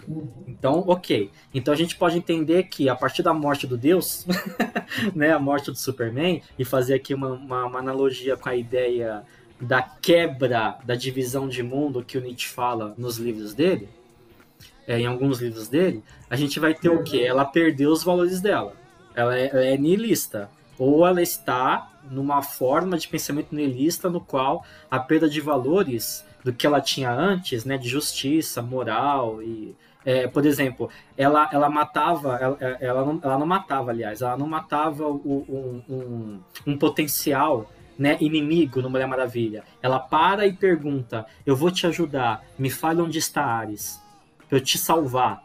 Então tem uma compaixão também que ela perde. Então não é não é assim, não é só coisa da minha cabeça essa essa visão. E o que me preocupa é o seguinte, né? Por que, que a Mulher Maravilha, que é vista por compaixão, não é tão bem aceita quanto a Mulher Maravilha que quer bandido morto? É isso, é a minha pergunta é essa, né? É, a minha pergunta é essa. Uh, eu não culpo o Zack Snyder porque eu até entendo no, com relação ao roteiro porque a Diana tá mais, tá mais violenta. Se a gente pegar essa ideia né, da, da morte de Deus, a perda de esperança, a perda da fé na humanidade, né, que tende ao niilismo, faz todo sentido. A Mulher Maravilha ter essa atitude. O que me preocupa é a recepção. Ninguém, que, ninguém questiona que ela tá. Ninguém questiona que ela tá um símbolo de justiça. Ninguém questiona isso são duas visões totalmente diferentes, assim. A Perry Jenkins, ela tem uma visão um pouco mais é, romanceada e mais é, é, light da Mulher Maravilha, uma coisa mais, ela como ela própria disse, né, uma coisa mais é, ligado ao filme do Superman, né? Tanto que é, a, isso a no segundo filme. filme. No segundo filme, no primeiro não, filme, no primeiro filme primeiro que ela filme, faz a Mulher Pode não, pegar, no, Renan, desculpa. No primeiro filme pode da pegar Mulher Maravilha. qualquer depoimento. Ela fala, ela fala, ela sempre falou que a referência dela para fazer Mulher Maravilha era os filmes do Super-Homem. Não, sim, mas ela, mas, ela, mas ela fala que ela é profunda conhecedora daquilo que é a essência da Mulher Maravilha nas HQs. E de fato, Não, a bem. essência da Mulher Maravilha nas HQs é a luta pelo amor e pela verdade. É a luta pelo amor. Ela tem compaixão pelo inimigo. Só para terminar então aqui da minha parte. É, então, assim, ela tem essa visão mais, mais light, mais ligado ao filme clássico do Superman. Inclusive, é, eu creio que isso é o que fez ela ela ter pego a direção desse filme, tá? Como pitching, entendeu? Ter, fazer uma versão mais light, porque era justamente o que a DC estava precisando, um filme com um toque mais humanista, com um pouco de humor mais leve, que era para dar uma repaginada, porque o Zack Snyder vinha com o Homem de Aço que era pesado e já vinha com o Batman vs Superman que ia ser uma carga mais pesada na reunião desses caras, que era desses três, que depois entra a Mulher Maravilha, já com uma drama, né, com um tom mais sério dele. Então, assim, os É, mas foram gravados juntos, né? Os dois foram, Foram- gravados ao mesmo tempo. Tudo bem, foram gravados ao mesmo tempo, mas são filmes diferentes. Sim, né? com, sim. com ideias diferentes, com pessoas diferentes fazendo. Entendeu? Tendo que, se você for ver ainda, até na batalha final, ela tem um tom mais operístico, parecido até mais como o Zack Snyder dirige as cenas de ação dele.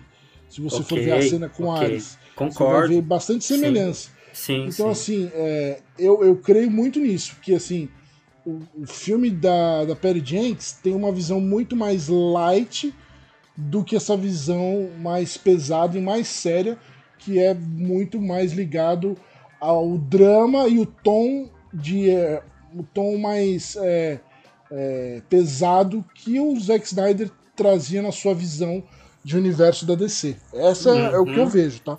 Sim, é, mas eu, eu- tá- só antes do, antes do Marquinhos falar, ah, tudo bem, isso aí tudo bem, é, é Gui, eu, eu realmente eu, não- vejo eu não vejo grande disparidade no que você falou, do que eu falei, embora a gente tenha visões é, diferentes com relação à ideia de universo. Ah, o que me preocupa é a recepção. isso que me preocupa. Por que, que, não assim, tem, por que, que não tem nenhum fã questionando? Nossa, gente, mas a justiça tá na ba- lá, o fã ele pesquisa. O fã pesquisa. Então, assim, pô, ela é espírito de verdade e justiça. Ela amassa a cabeça de bandido. Não, peraí. Na HQ ela não faz isso. Né? Entendeu? Pelo menos até os Novos 52, né? Que é mais violência, né? A- é um pouco mais violenta a Mulher Maravilha nessa época. Ela não faz isso.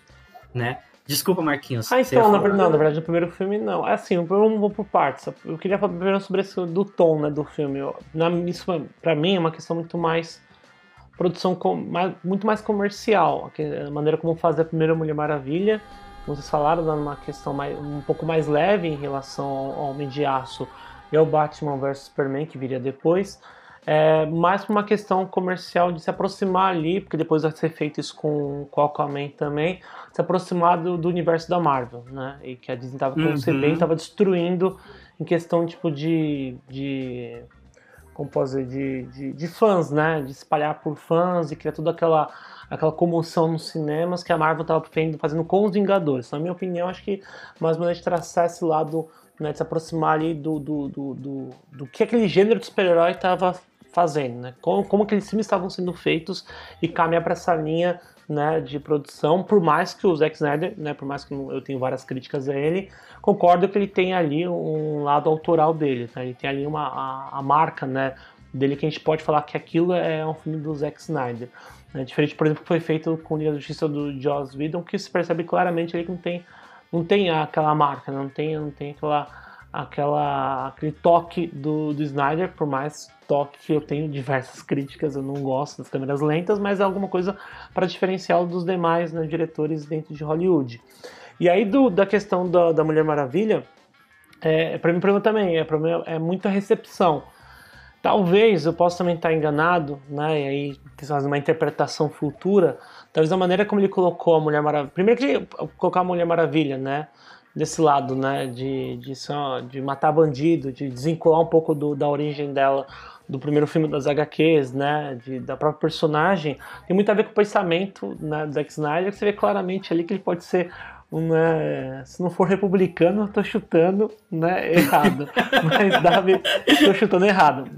Uma posição ele votaria, ele votaria no Reagan, né? Que dizer. Exatamente. Ele, vota, ele votaria Exatamente, no Reagan. é que Esse cara é, aí... exatamente. Eu posso estar enganado, mas pra mim é, o Zack Snyder tá, a posição política dele é essa. Mas tirando a posição política, eu acho que talvez pode ter feito isso, é uma interpretação minha, por uma questão de tentar inici- porque ele queria construir todo né, uma, universo dele, mas queria tentar in- in- indicar a possível participação da Mulher Maravilha no Injustice. Não sei.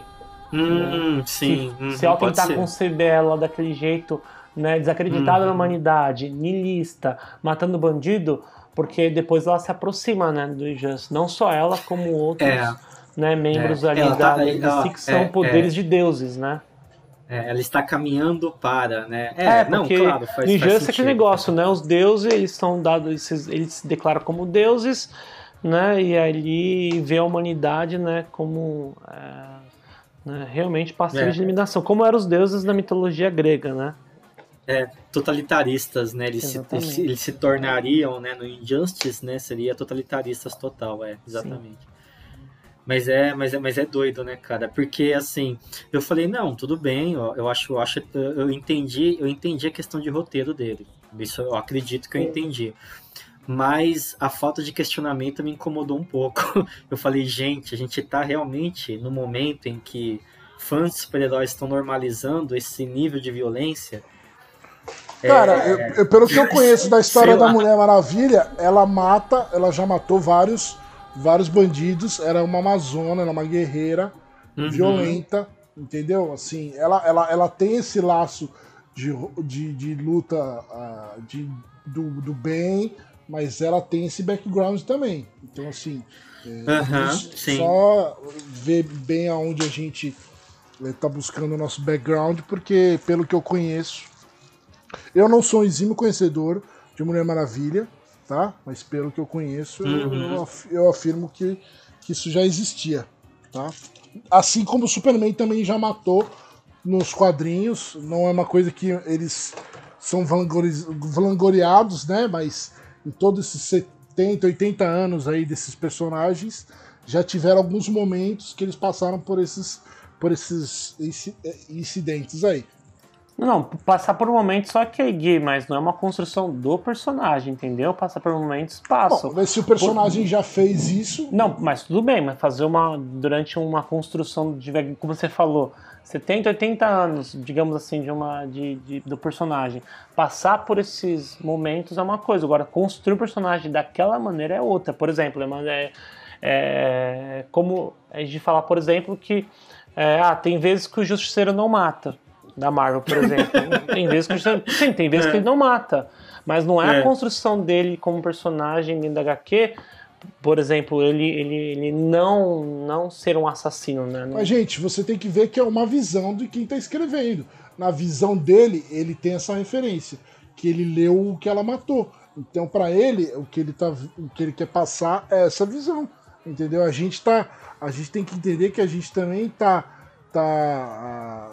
tá refém de quem tá adaptando aquela história, entendeu?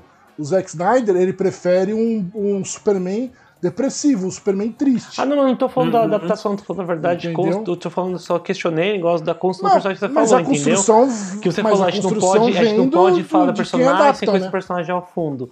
Aí falou, a, a fundo mesmo, esses personagens possuem um traço característico. Por isso você tem a questão do justiceiro. Não tô falando, a maneira como o Zack Snyder pode adaptar a Mulher Maravilha, isso é outros 500. Eu acho que também a questão que o Renan colocou é a maneira como essa Mulher Maravilha é colocada e como isso vai ser recebido, entendeu? Que é em relação É, cinema é recepção, é, como essa personagem ela vai ser recebida, entendeu? A preocupação dele é essa em, em relação a toda uma questão da Preocupação de velho, hein, Renan? Se preocupar com como vai ser recebido.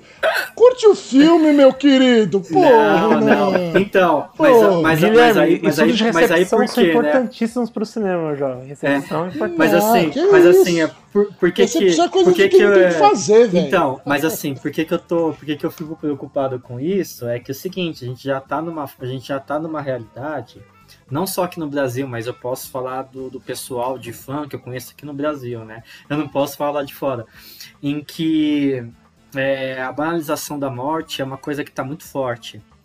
E poxa, desculpa a gente ser chato com isso, mas o reacionarismo tá crescendo demais no Brasil. Como então, vão se eu espelhar, quando né? vejo- tá preocupado com Então, assim, é, se espelhar então, então eu falo, nesse ídolo. Exato, Mas eu, é um eu filme, penso, gente. eu A penso gente no- não pode também toda hora pensar e no que, que Não, vai se mas, esperar. ó, Senão a gente todo não filme- produz, mas a aí- gente mas não aí, produz ó. mais nada, cara. Mas a aí gente não, não, produz filme não, que não mata, é a gente isso, não Guilherme. produz jogo que mata, a gente não, não, produz não, nada. não, não é isso, não é isso. É que todo Entendeu? filme, ó, uma coisa que o Pablo Eu, Vilaça. eu não acho ó, que o filme se vangloriza da morte, em nenhum momento. nenhum Não, dos heróis. mas não, é, mas não é isso. Por exemplo, tem uma coisa que o Pablo Vilaça fala. é, é, Pelo amor de Deus! É, calma, se tá esse, calma, esse calma, capeta nesse calma. programa, me desculpa. Não, ainda mais pra falar disso aí, Renan, desculpa. eu vou ser grosseiro e estúpido agora. Porque esse cara nesse programa aqui não entra. Não, eu só ia, eu só ia falar assim, ó. Enquanto eu estiver aqui, não vai entrar. Assim, tem uma questão que ele fala que é o seguinte: todo filme é um retrato da sua época. E isso é real, isso é verdade. Não, isso eu concordo, Entendeu? mas não é só ele não falando. é, não, tô falando. Isso, tô isso, falando isso eu também pessoa. falo, porra. Eu, não, eu vou defender aqui, na verdade, isso é um retrato, na verdade, da escola de, de análise, isso é Marco Ferrou. Agora você tá. Já passei do Obrigado, Vilaça, professor, então, Gui, ele, É, ele é surta. É, o, é, o, é o Marco Ferrou. Uhum. Não, sim, sim, é, é que assim, ó, eu, é, nesse caso aqui eu não sabia de qual que era a origem da frase, mas eu sei que ele Ah, fala tranquilo. bastante isso. Graças Mas a Deus não é do sentido- Pablo Vilaça. Não, tudo bem. tudo Perdemos bem, agora falemos- um- alguns ibopes aqui. É, não, mas tudo bem, não, não, não, não falemos do Pablo então, tudo bem. mas o que eu tô falando é que é o seguinte, como essa ideia do filme como um retrato da sua época, eu fico meio preocupado mesmo. Pode ser uma preocupação de velho, eu até entendo isso. Né? A gente vai ficando mais velho, né? Começa a ter umas preocupações meio doidas, né? Mas sei lá, cara, eu penso que tem adolescente que tá vendo e a idealização pode ser uma coisa, não sei. não é uma, um- não é não é nada moralista Renan? isso. Eu não, Eu, eu não quando eu era adolescente, haja, mas eu cresci com violência, cresci na rua brigando, batendo em todo mundo, e discutindo com meus amigos e fazendo um monte de merda. Cara, não, assim, Gui, eu entendi a posição do a Renan. violência, é, mais, a violência vem, é uma questão vem de, uma de, questão de, recepção. várias Então, coisas. É uma questão de de recepção, recepção. é, é normal assim, a preocupação de recepção, porque em todos os filmes a gente pode trabalhar a ideia de recepção. Né? Então, por, o, que, o que ele está falando aqui, por exemplo, eu falando raso, mas pode ser a maneira como foi recebido lá atrás também, para mim, que é uma obra-prima, eu adoro o Laranja Mecânica, por exemplo, a maneira como esses filmes eles são, são recebidos. Né? E, e o Renan pode também estar errado, pode estar certo, mas a maneira que ele tem que. A gente tem que se debruçar e analisar, né? Pra toda a recepção do filme também é uma. Não que seja uma Mas linha que a você gente- tem que analisar, mas é um, um dos do- dobramentos que faz uma- a pesquisa, né? Ensin- É tentar entender como esse filme se recebe. Por exemplo, é, é, é muito pra gente, pra nossa realidade do Brasil, é muito necessário ver a recepção, por exemplo, que teve no nosso país né, do Tropa de Elite, como que isso foi repercutindo, por exemplo, formação de grupos de extrema-direita, como pessoas foram idolatrando né, a questão da força policial do abuso, do, né, do totalitarismo e, nor- isso e- no e Brasil. nor- e normalizando isso. Exatamente, normalizando normalizaram. E, é, e, é, e o Mas e o filme ele, ele representa bem, essa mas eu acho que a gente realidade, já né? tá começando a fugir muito do filme também. É, já fugi muito, porque a gente tá falando de, agora de cinema e recepção, então vamos voltar pro. É. Voltado. Fala aí, Luizinho, fala aí. Fala mal de alguma coisa aí pra gente tentar falar bem de outra coisa. Ah, né? Quer que eu falo mal então? Eu Fala. falo mal então. Vou, vou- deixa Fala eu da Não, não, não, não, não. É, exatamente. Obrigado, lenta. Luiz. Nossa, é irritante, cara. É muito irritante, gente. É o cúmulo da irritação. Igual o Aquaman lá com aqueles cabelos voando, aquela música brega tocando. Não, não, Zack Snyder, não. Podia cortar aquilo. É Música dos ruim. deuses, mano. É muito ruim. Não gosto também da câmera lenta dele. Eu acho que a única câmera lenta que funciona no Zack Snyder 300. Nossa senhora. é no 300 Batman vs. Superman, Luiz. A única momento ali que, na mor no início do filme, quando tem a morte dos pais do Bruce Wayne, ali pra mim é o único, único momento em toda a filmografia do Zack Snyder que funciona. Pra mim, no ótimo, é completamente desnecessário. No 300, então, não vou nem falar, né? Por mais É, que, eu, que eu 300 goste de 300, aquela câmera lenta, né, no momento ali da- do avanço né, da- do exército espartano sobre os persas, né, com o Leônidas, né, é, na linha de frente, Uhum. depois que quebra a defesa, para mim aquele momento com a câmera lenta é um, é um horror, aquilo é um horror, cara. O Flash funciona. É, o Flash funciona. É, o- é que o Flash não tem como, né? É, é a o única coisa ali, como. mas do resto É. eu acho como é muito. É toda hora aquilo, né? Então, não sei. É, é, o, que eu, o que eu entendo é que o que eu entendo dessa linguagem é essa ideia de um preciosismo com relação ao movimento. Eu não sei se é uma intenção dele de tentar se aproximar dos quadrinhos, aí eu não sei mesmo, pra ser muito honesto. não sei se é uma tentativa de se Não aproximar seja dos quadrinhos. faz parte da estética dele mesmo. É, no, no, no- num primeiro momento até acho que é isso, mas também ele é um diretor que veio da publicidade, se eu não estiver enganado, né? Ele é um cara que veio da publicidade, né? Então também tem essa questão, é, a câmera lenta para valorizar algum, algum momento, é muito usado na, na publicidade também. Não sei se vem disso. Mas é uma linguagem, né? Aí é estética. A mim, particularmente, eu já, eu já me acostumei, então eu não me incomodo tanto. Cara, Mas eu tem não, imagino. eu- eu uma, pessoa, uma pessoa que não vê muito Zack Snyder, é, deve ficar bem incomodada mesmo. Mas tem um filme dele que não usa muito, que eu, pela minha lembrança é o Madrugada dos Mortos. Ah, tá. Eu Ah, mas é esse começo o de carreira, né? Ele tava lenta. humilde. Se for, se for parar pra ver, eu lembrando aqui, não tem. O resto, Vamos ver nesse tudo- novo aí que ele tá fazendo agora pra locadora vermelha. Ó, todos que, ele, que eu citei aqui, ó. 300, o Watchmen, Sucker Punch, o Batman vs Superman, ele usa câmera lenta e usa Todos da. e usa pro pra- so... não, e usa uma pra mim, e tirando a questão do Flash, né, e no início do Batman vs Superman, ali a morte dos pais do Bruce Wayne fica, né, dramático, a questão da morte, né, que é ali a maneira como ele lida. O- os outros filmes, pra mim, ele utiliza de maneira soberba, né? E tá, já que tô falando de dramatização de morte, ali também no começo, né, do comediante, é, na morte do comediante também Uhum. funciona. Agora o restante ali, pra mim, é questão de soberba e como e também acredito nisso também que o Renan falou. Como ele é um cara que vem da publicidade, eu acho que que isso virou um vício, né? Algo que, que viciou. E aí que eu Cara, posso dizer, ao mesmo é tempo que eu tô metendo pau dele, na câmera lenta, eu posso também elogiar no quesito que pelo menos isso é uma marca dele. né? A gente vê É. que isso é uma marca dele. Ninguém pode negar, ninguém pode Exatamente, negar. ninguém é. pode negar que é a marca dele, exatamente. E o café, hein? E o café, aquele café em câmera lenta, hein?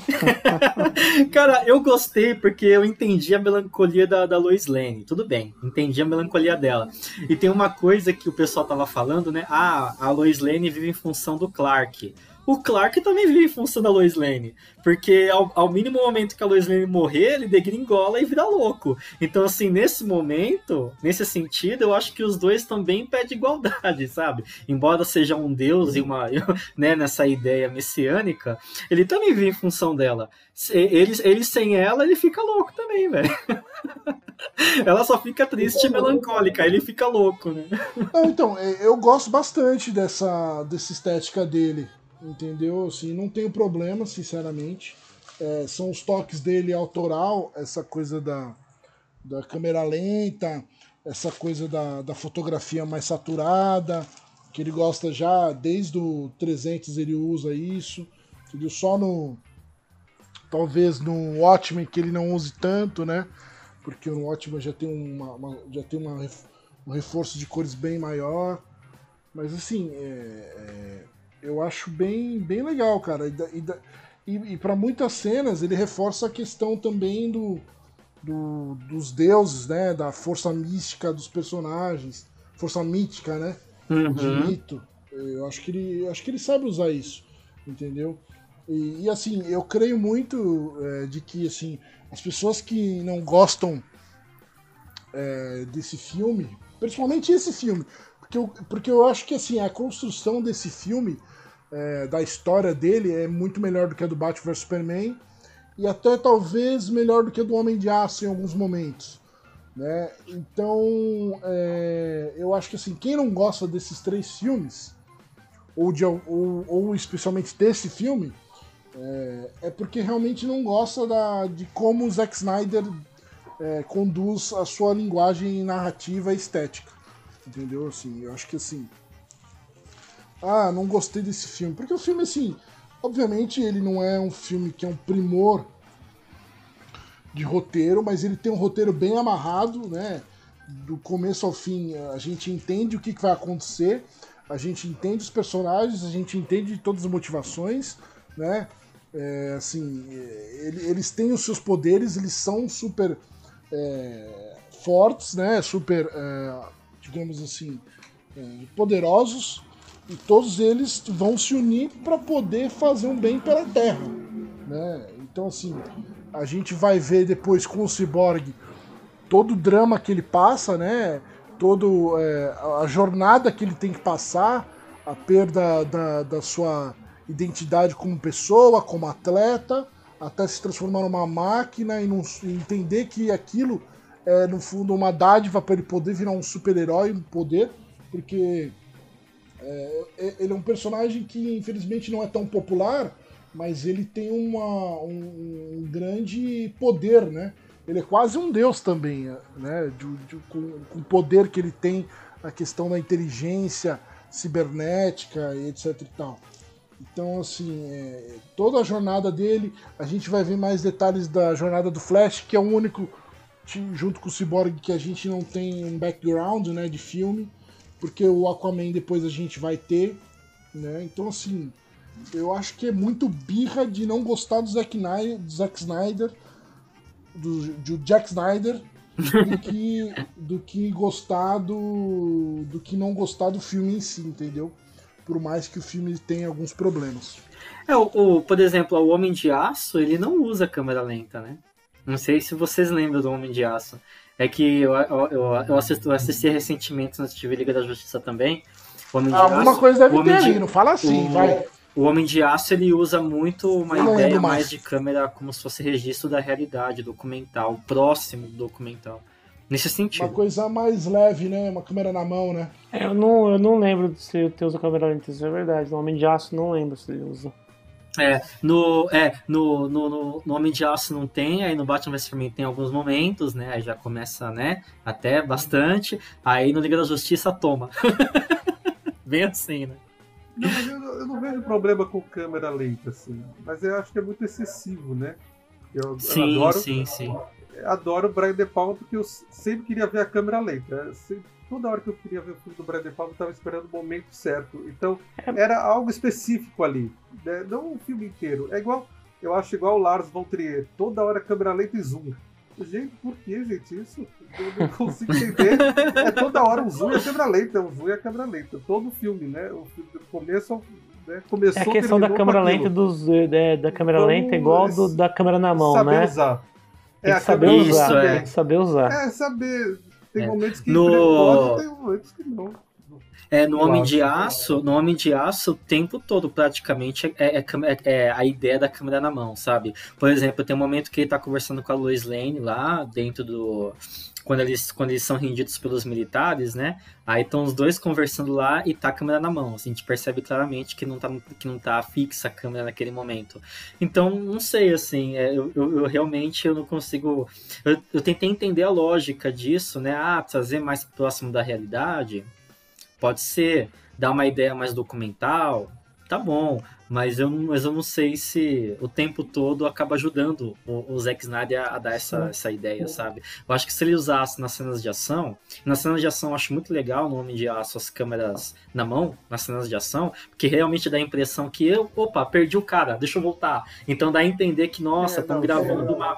Tá uma briga acontecendo de verdade. Sim. Agora, em momentos, por exemplo, ah, tô conversando com a minha mãe, conversando com a Marta. Não precisa de câmera na mão naquele momento. Pode ser uma Exatamente. condução de uma outra forma e tal. Mas não sei, não sei. Eu acho.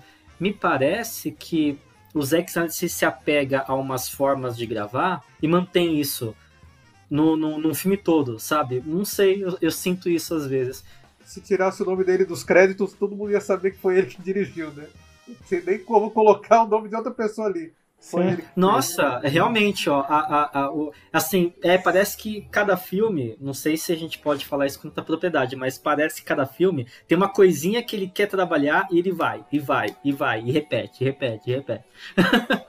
não sei, é, a- como eu já me acostumei com esses maneirismos dele, né?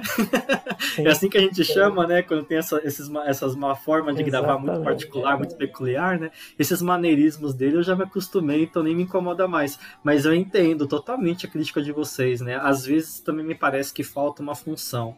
o porquê de usar, né? Não a técnica pela técnica, né? Eu entendo. Eu entendo. Não sei, como, como você falou também, né? A questão do maneirismo tem muito a ver da, da maneira como ele tá- trabalhou, né? Publicidade dentro do, do, do Pode ser audiovisual. também disso. E aí ele É. acaba repetindo isso né, com bastante frequência quando vê que a fórmula funciona né, em, alguns momentos, né, como você falou a questão da- do Homem de Aço, que difere um pouco da filmografia dele. Eu queria Uhum, jogar também é. uma pergunta para vocês já, na verdade, falar, abrir um pouco também o comentário, para falar do vilão do filme, né, do Lobo da Steppe, porque para mim ele agora sim ele tomou uma proporção né, onde ele realmente tem uma motivação mais é, sensível, mais dramatúrgica, né, do que tinha no filme anterior, que, que, meu Deus, aquilo tava um horror, né? E dessa vez, pelo menos, temos um vilão, né? Dois É, não, verdade, foi, né? foi, foi muito engraçado. É, é, é o Marquinhos, né, que falou. Só Opa, pra não- foi. É o Marquinhos, tá? Não, é que senão eu acabo me confundindo com as vozes. eu demoro até reconhecer a voz de cada um, desculpa. É, tem, um, tem um momento, tem um. É, é, é um outro grupo de youtubers, eu tô com medo de falar e o Guilherme ficar nervoso comigo, mas enfim. não, é, não é o grupo que você está pensando, Guilherme, fique tranquilo. Não, relaxa, mano. É o. Eu, tenho prob- eu brin- tenho problema com aquele cara lá que você já Não, eu- não, mas isso aí eu tô brincando contigo, fica tranquilo. É, é o pessoal do Jovem Nerd. O pessoal do Jovem Nerd falou, eu achei muito, eu achei muito engraçado que o, que o Steppenwolf do Joss Whedon é o vilão de Nintendo 64. Que não tá muito completo. Ou então aquele vilão quando você tá em jogo de RPG que você não tem nada e você que tá começando a criar o personagem e tal. Então eles ficaram zoando assim, né? O Steppenwolf do, do Joss Whedon. Cara, é complicado, né? Parece que foi, feito na correria, parece, né? Eu sinto Ah, isso. total. Tanto esteticamente, que eu falo na verdade da maneira como foi produzido digitalmente, né? Concepção do personagem, como a própria, né? Toda a história, toda a construção, né? Dentro dele da, da trama, né? É completamente E ele, vazio. e, ele fica, né? e, ele, e ele fica chamando as caixas maternas de mãe, né, cara? Eu, eu particularmente não entendi isso. Eu fiquei pensando assim, por que mãe? Tá, caixas maternas, mas mãe? Eu fiquei meio assim, né? Achei esquisito. Mas enfim, mas o, mas a questão do, do Steppenwolf nesse tem uma história legal, né? Sim, Pelo ele quer, tipo, uma história, No outro né? não tinha nada, né? No outro ele era só um vilão que, pare... que não era. A gente achava que era forte, mas olha como chega o Superman e o Superman dá um cacete nele sozinho. Que isso também foi legal no, nesse filme, né? Na versão do, do Zack Snyder. Pelo menos ali a, a surra foi distribuída. não foi só. Não, e também, e também uma. surrou ele, distribuiu e, É. o, e o golpe final ainda, É. né? A finalização veio com a Mulher Maravilha e com o Aquaman. Mas só pra falar assim, essa parte da, da construção, que agora, pelo menos esse filme, tá construído, né? Você sente ali o Lobo da Steppe e Ah, sabe o que, ele, o que ele propõe, né? E quais são os anseios dele. Você quer ver que ele, ele, ele foi expulso, né? De onde ele vivia, ele quer retornar, ele quer mostrar, né? Ele então não quer destruir a Terra, né? não quer destruir a Terra, como no outro filme foi colocado assim, tipo, jogado pra gente, né? Como um vilão qualquer que quer destruir a Terra. Não, você entende que ele tá ali pra uma missão, porque ele quer reconquistar a confiança que ele perdeu, de onde ele foi expulso, exilado, não sei, mas ele quer voltar pro lugar de origem. né? Então tem ali toda uma construção que não é só um cara que quer destruir a Terra, ele tem ali as motivações dele próprio, uma motivação própria, né? Tem, bem, bem É, claro. ele tem uma isso. história, né? Ele Sim. tem uma história. É Não, bem mas- claro. Entendeu? Uma coisa Fala, que eu tô, tô aqui pensando, vocês estão falando, é, comparando com outro. O outro filme tinha o quê? Na verdade, o filme não tinha nada. Eu tô, eu tô, tô vendo. O filme foi Luiz, desse Luiz, personagem. essa-. O outro essa sua- falei, olha, que que Essa sua pergunta, essa sua pergunta, Luiz, nós nos fizemos há quatro anos seguidos, entendeu? Gente, Eu fiquei assim, não, não, tá, tá. Porque era, era, era- é, muito, é muito louco, é muito louco, Luiz, porque assim, eu fui ver no cinema, né? O Liga do, do Joss Whedon, né? Eu fui no cinema ver tal, empolgadão, tudo. Num primeiro momento, eu não achei tão problemático, mas depois eu comecei a pensar, aí eu pensei de novo, aí eu pensei de novo, aí eu falei, ih, rapaz. deixa eu voltar pra prancheta, né? De volta ao planejamento. Sabe aquele episódio do pica-pau? De volta ao planejamento. Volta lá, dá uma olhada de novo. Fala, é, senhor, tá um pouco complicado isso aqui. No primeiro momento eu não achei tão assim, nossa, que problema. Mas depois fui pensando, eu falei, hum. Aí o Zack Snyder, o nosso Zequinha querido, começou a mandar arte conceitual na, na, na Vero, que Parece só ele filme usa. da Globo, né? Parece filme É. que foi passar na Globo, cortou tudo. É, tipo, tipo começou, começou a mandar, como é que se fala? Arte conceitual, parte Não, de, além de parte cortar, de mudou o tom de várias coisas, né? Nossa, mudou o tom total, cara. E, e- e nisso, Nossa, é, é por- por esse próprio- motivo o- o- também que eu, eu, eu acho, por mais críticas que eu tenho ao eu não gosto também tá, de Batman vs Superman, não gosto, tenho diversas críticas, mas entre ele e, e Liga da Justiça, no primeiro momento eu tinha achado o Liga da Justiça melhor. Depois eu parei pra analisar e falei, não, Batman vs Superman é melhor. Por mais que eu não goste, por mais que eu não goste do Batman vs Superman, que eu não gosto, eu não gosto do filme, eu ainda acho que ele é melhor no Liga da Justiça em questão do que a gente está discutindo no Zack Snyder, questão autoral. Porque pelo menos ali no Batman vs Superman, o Zack Snyder assume a- a- o que ele é como, como cineasta. Por mais, como eu falei, diverte, mais críticas eu tenho a todas as questões estéticas que definem ele como cineasta, né, que traz a imagem dele como cineasta, ele assume aquilo. Então, para mim, o Batman vs Superman ele acaba sendo melhor que o Liga da Justiça do Joss Whedon, porque ali você tem ali um aspecto autoral do Snyder, né, que você não encontra no Liga da Justiça, que ali é, um- é uma mistura louca que não tem, não tem nada também de, de, de autorismo, né? Não, e tem uma história também, cara, com começo, meio e fim que funciona. É. Começo, meio e fim funciona a história, entendeu? O filme tem mais sentido, né?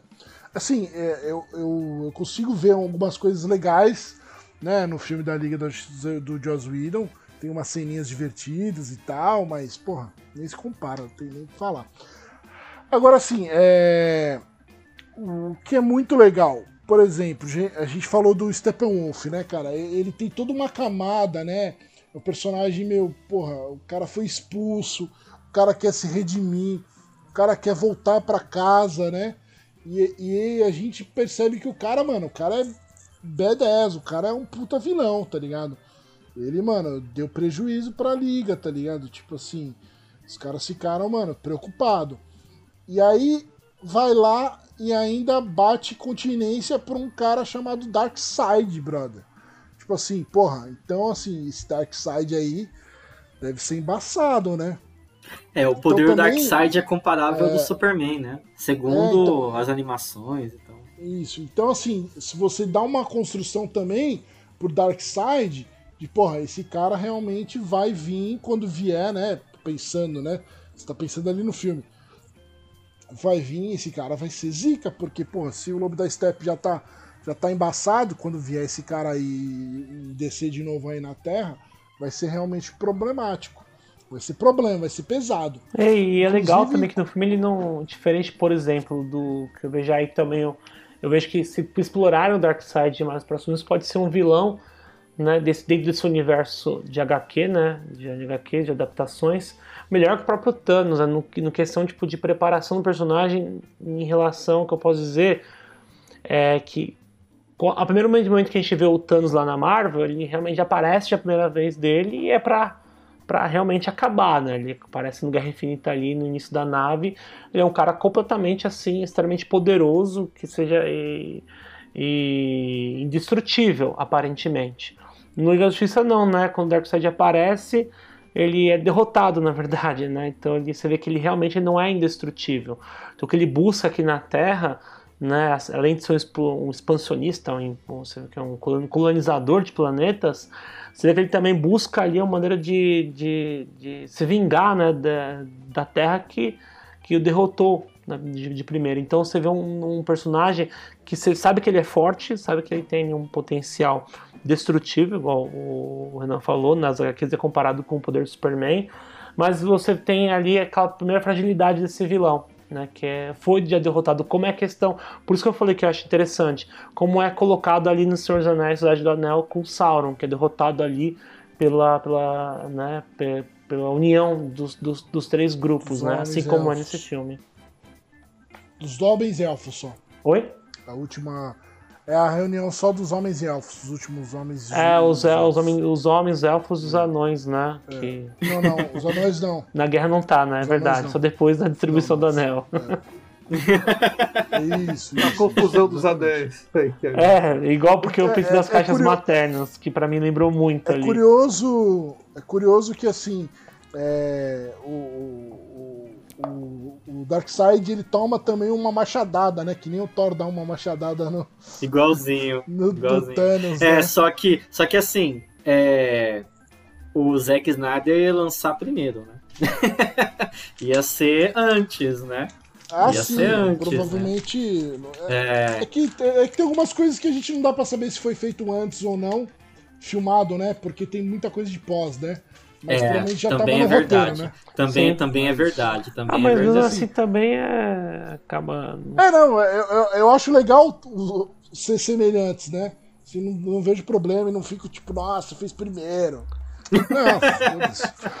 É verdade, é verdade. Fica mais como uma brincadeira, até um easter egg, assim, de É. comparações. Outra coisa assim que eu também Não. queria criticar, fazer, né, comentando sobre o filme, em relação às caixas maternas, né?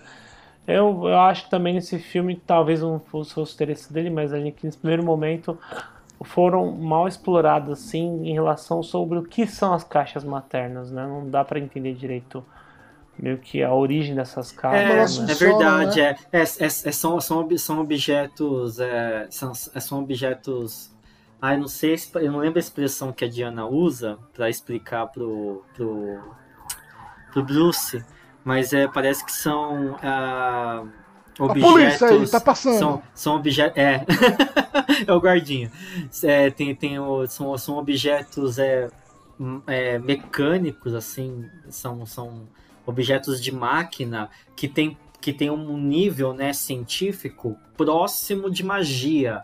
Mas não é Uhum. magia, é ciência. Ela fala que é científico, mas que tem um poder muito Sim. próximo de algo mágico, porque pode terraformar um planeta inteiro, né? É, porque não é de muito novo, né? né? De novo, de novo terraformar, né? Que tem no, no, no Superman, né? No Homem de Aço, Sim. de novo aqui, né? O terraformar, né? Mudar a É, estrutura porque, do no, planeta. porque dentro, pensando num elemento narrativo, assim, de. de, de, de- até de roteiro, concepção de roteiro, né, de elemento ali, ferramenta mágica, né? Pensando até mesmo na narrativa do herói.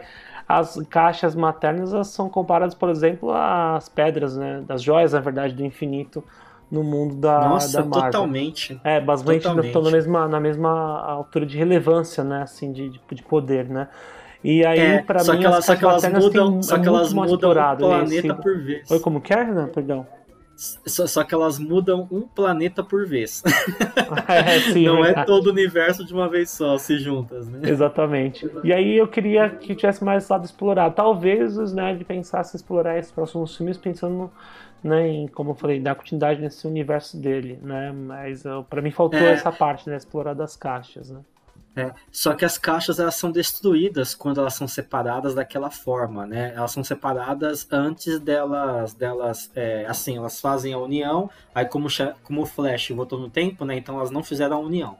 Então elas estavam fazendo a união. Então naquela forma, elas sendo separadas, o Desage até fala pro Darkseid, pô, as caixas maternas foram destruídas, agora esquece a Terra, né? Aí ele fala, não, tem a equação antivida ainda.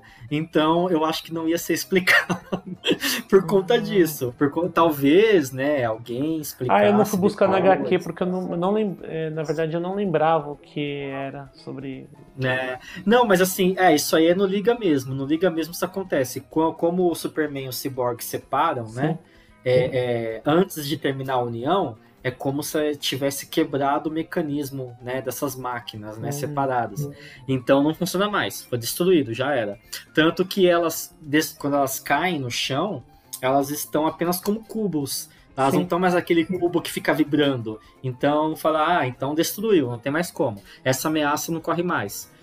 Mas aí tem a equação antivida, né? Aí É, uma eu queria. outra- Só falar isso, Puxa, eu queria- explorou eu só isso, queria ver só muito um comentário, os ouvintes também. O que seria essa equação antivida? Porque eu não, não lembro disso na, nos HQs. se puder. A, a, a, a- equação Falar. antivida é a grande busca do Darkseid, né, em todos os planetas e universos, né, porque, ah, eu eu tenho que lembrar aqui direitinho, ela, é, se eu não estiver enganado, ah, vou ter que ver aqui, tem que ver na internet, tem uma fonte aqui que você deixa separado, Pra ter certeza. Porque é como se ela tivesse um poder de. Peraí. É, é algum, é algum poder de, de reordenar a vida, sabe? A existência. Mas não é no sentido das, da, da. Não é a mesma coisa que as, que as pedras do infinito. Que as joias do infinito. É uma outra coisa. É uma, é uma ideia de você reordenar a existência. Ah, reordenar a existência, entendi. Legal. É. Ah, então, ó, é que você consegue tirar né, da existência o livre-arbítrio e você consegue reordenar através disso. Que legal, cara. Na verdade é uma análise bem filosófica, né? bem existencial, É. né? Bem legal. Pode fazer uma, fazer uma lavagem cerebral nesse sentido, sabe? Né? A, ideia de escravi... a ideia de escravidão fica mais palatável e, Uhum. e- e sem, e sem nenhuma forma de você conseguir se contrapor. Então tem essa questão também. Legal. né? Então é a grande busca do Darkseid, né? E tem muito a ver com a questão cristã, né? Tirar o livre-arbítrio, né? Que é o Sim. dom, um uma, uma das dádivas que Deus deu para a humanidade, tirar o livre-arbítrio, né? Então, É, mais, da- é, isso é, reforça, reforça o messianismo do. Do Superman do Zack Snyder, a questão cristã do Zack Snyder, é verdade, isso exatamente. É, reforça tudo. Mas, poxa, seria muito legal, cara. Nossa, seria muito bacana ver isso aí. Eu espero realmente que um dia retorne, né? Mas, sei lá, o, o Snyder Cut tinha material, era só, é, só- era só editar, entre muitas aspas. Isso agora é meio complicado de voltar. Não sei se acontece. Não sei se se conseguiria. Que tem que gravar, tem contrato, tem que trazer o Ray Fisher, que tá processando, pelo menos, né? Ele tá, né? Não processando, não tenho certeza, mas ele tá descendo a lenha em todo mundo da Warner. Então, Mas é cara, e o lógico que ele pessoal tá da Warner processando, ele é o Cyborg, brother. e o, pessoal, e o pessoal da Warner, ele é, é também assim, ah, eles não são muito de, de fazer meia-culpa, sabe? Então, embora as reivindicações do Ray Fisher faz todo sentido, eu acho muito nobre o que ele tá fazendo em dar a cara a tapa, sabe? E isso fez com que outros atores também dessem a cara a tapa e falassem dos abusos da Warner na época da Justiça. Eu acho isso muito nobre e muito importante. Mas eu não sei se a, se a Warner vai ter essa hombridade, essa atitude, é, é, sabe, de honra, né? De aceitar, fazer meia culpa, indenizar os atores e ainda contratar, recontratar o Ray Fisher. Não sei se isso pode acontecer, mas eu gostaria que acontecesse demais. Seria pelo menos uma forma assim, poxa, né? Já que permitiu essa palhaçada, né? Que foi errado em muitos termos, né? Não só acabou com uma visão que era melhor, como também abusou, como também foi machista. Tem nova acusação do Ray Fisher de racismo agora. Falei, cara, sabe, é o caos, assim, não tem nada Acho que que já, de até, bom. acho já tinha já essa acusação já. Não, não, não então, essa, essa de racismo eu vi um pouco recentemente que, que, foi, ao, que foi ele foi obrigado a falar buia. Só que a forma como, como, como alguém da Warner, eu não, li, eu não li totalmente a matéria ainda, fez isso, foi de uma forma, sabe, numa pressão racista. Segundo né, o que o Ray Fisher colocou. Então, cara, é, é muitas camadas, sabe? Antes de começar a gravar um filme. Não sei se a Warner teria essa, essa atitude, não. Seria melhor a sair da Warner. Seria melhor. Ah, não vai, cara. Não- ah, então, é aí que tá, não vai. Tem filme até pra 2024 já. É, é muita grana, né, velho? Não vai sair. É grana, difícil. muita grana. Agora vamos continuar falando de coisa boa, já que esses arrombados aí fizeram um monte de cagada. assim, é. Esse Joss Whedon, puta, que cara idiota, né, velho? Sem falar. Nossa, é terrível, Tem que cara. falar. Agora, assim, eu gosto, gostei muito, né? O Marquinhos comentou também é, da cena final ali, né? Porque é, o, Jazz, o, o Zack Snyder, a gente pode falar de alguns defeitos dele, de alguns excessos, né? Assim, criticar alguns detalhes que ele da trama, alguns, assim, ele não é um exímio roteirista, né? Mas, porra, ele sabe filmar umas cenas de ação legal pra caramba, né? cara? Ah, sabe. Com certeza. Ele tem, ele tem. Nossa. Bom, E muito assim, bom. porra, a cena final ali da liga lutando, todo mundo junto, o Batman coordenando eles, tá ligado? E aí vem o, o Lobo da Steppe, toma um pau dos três ali no final. E aí, meu amigo, chega o, chega o Supermão ali, mano, pra dar aquela, aquela aquecida final ali que você. Nossa, até arrepiou agora aqui. Aquela aquecida legal, uns tapa na pantera do Lobo da Steppe, porra, é do caralho, velho. Tapa na Do pantera. caralho. É, aí, aí é outro filme, né? Vai dar uma. Deu tapa na pantera ali. Quem deu tapa na pantera acho que fui eu. Não, mas não, não, não, assim, não, ma- mas, mas calma aí, me disseram que não era acima de 18 anos a gravação de hoje, agora eu tô perdido, desculpa. Não é. Passou das 10, velho. Passou das 10, agora tá tudo liberado.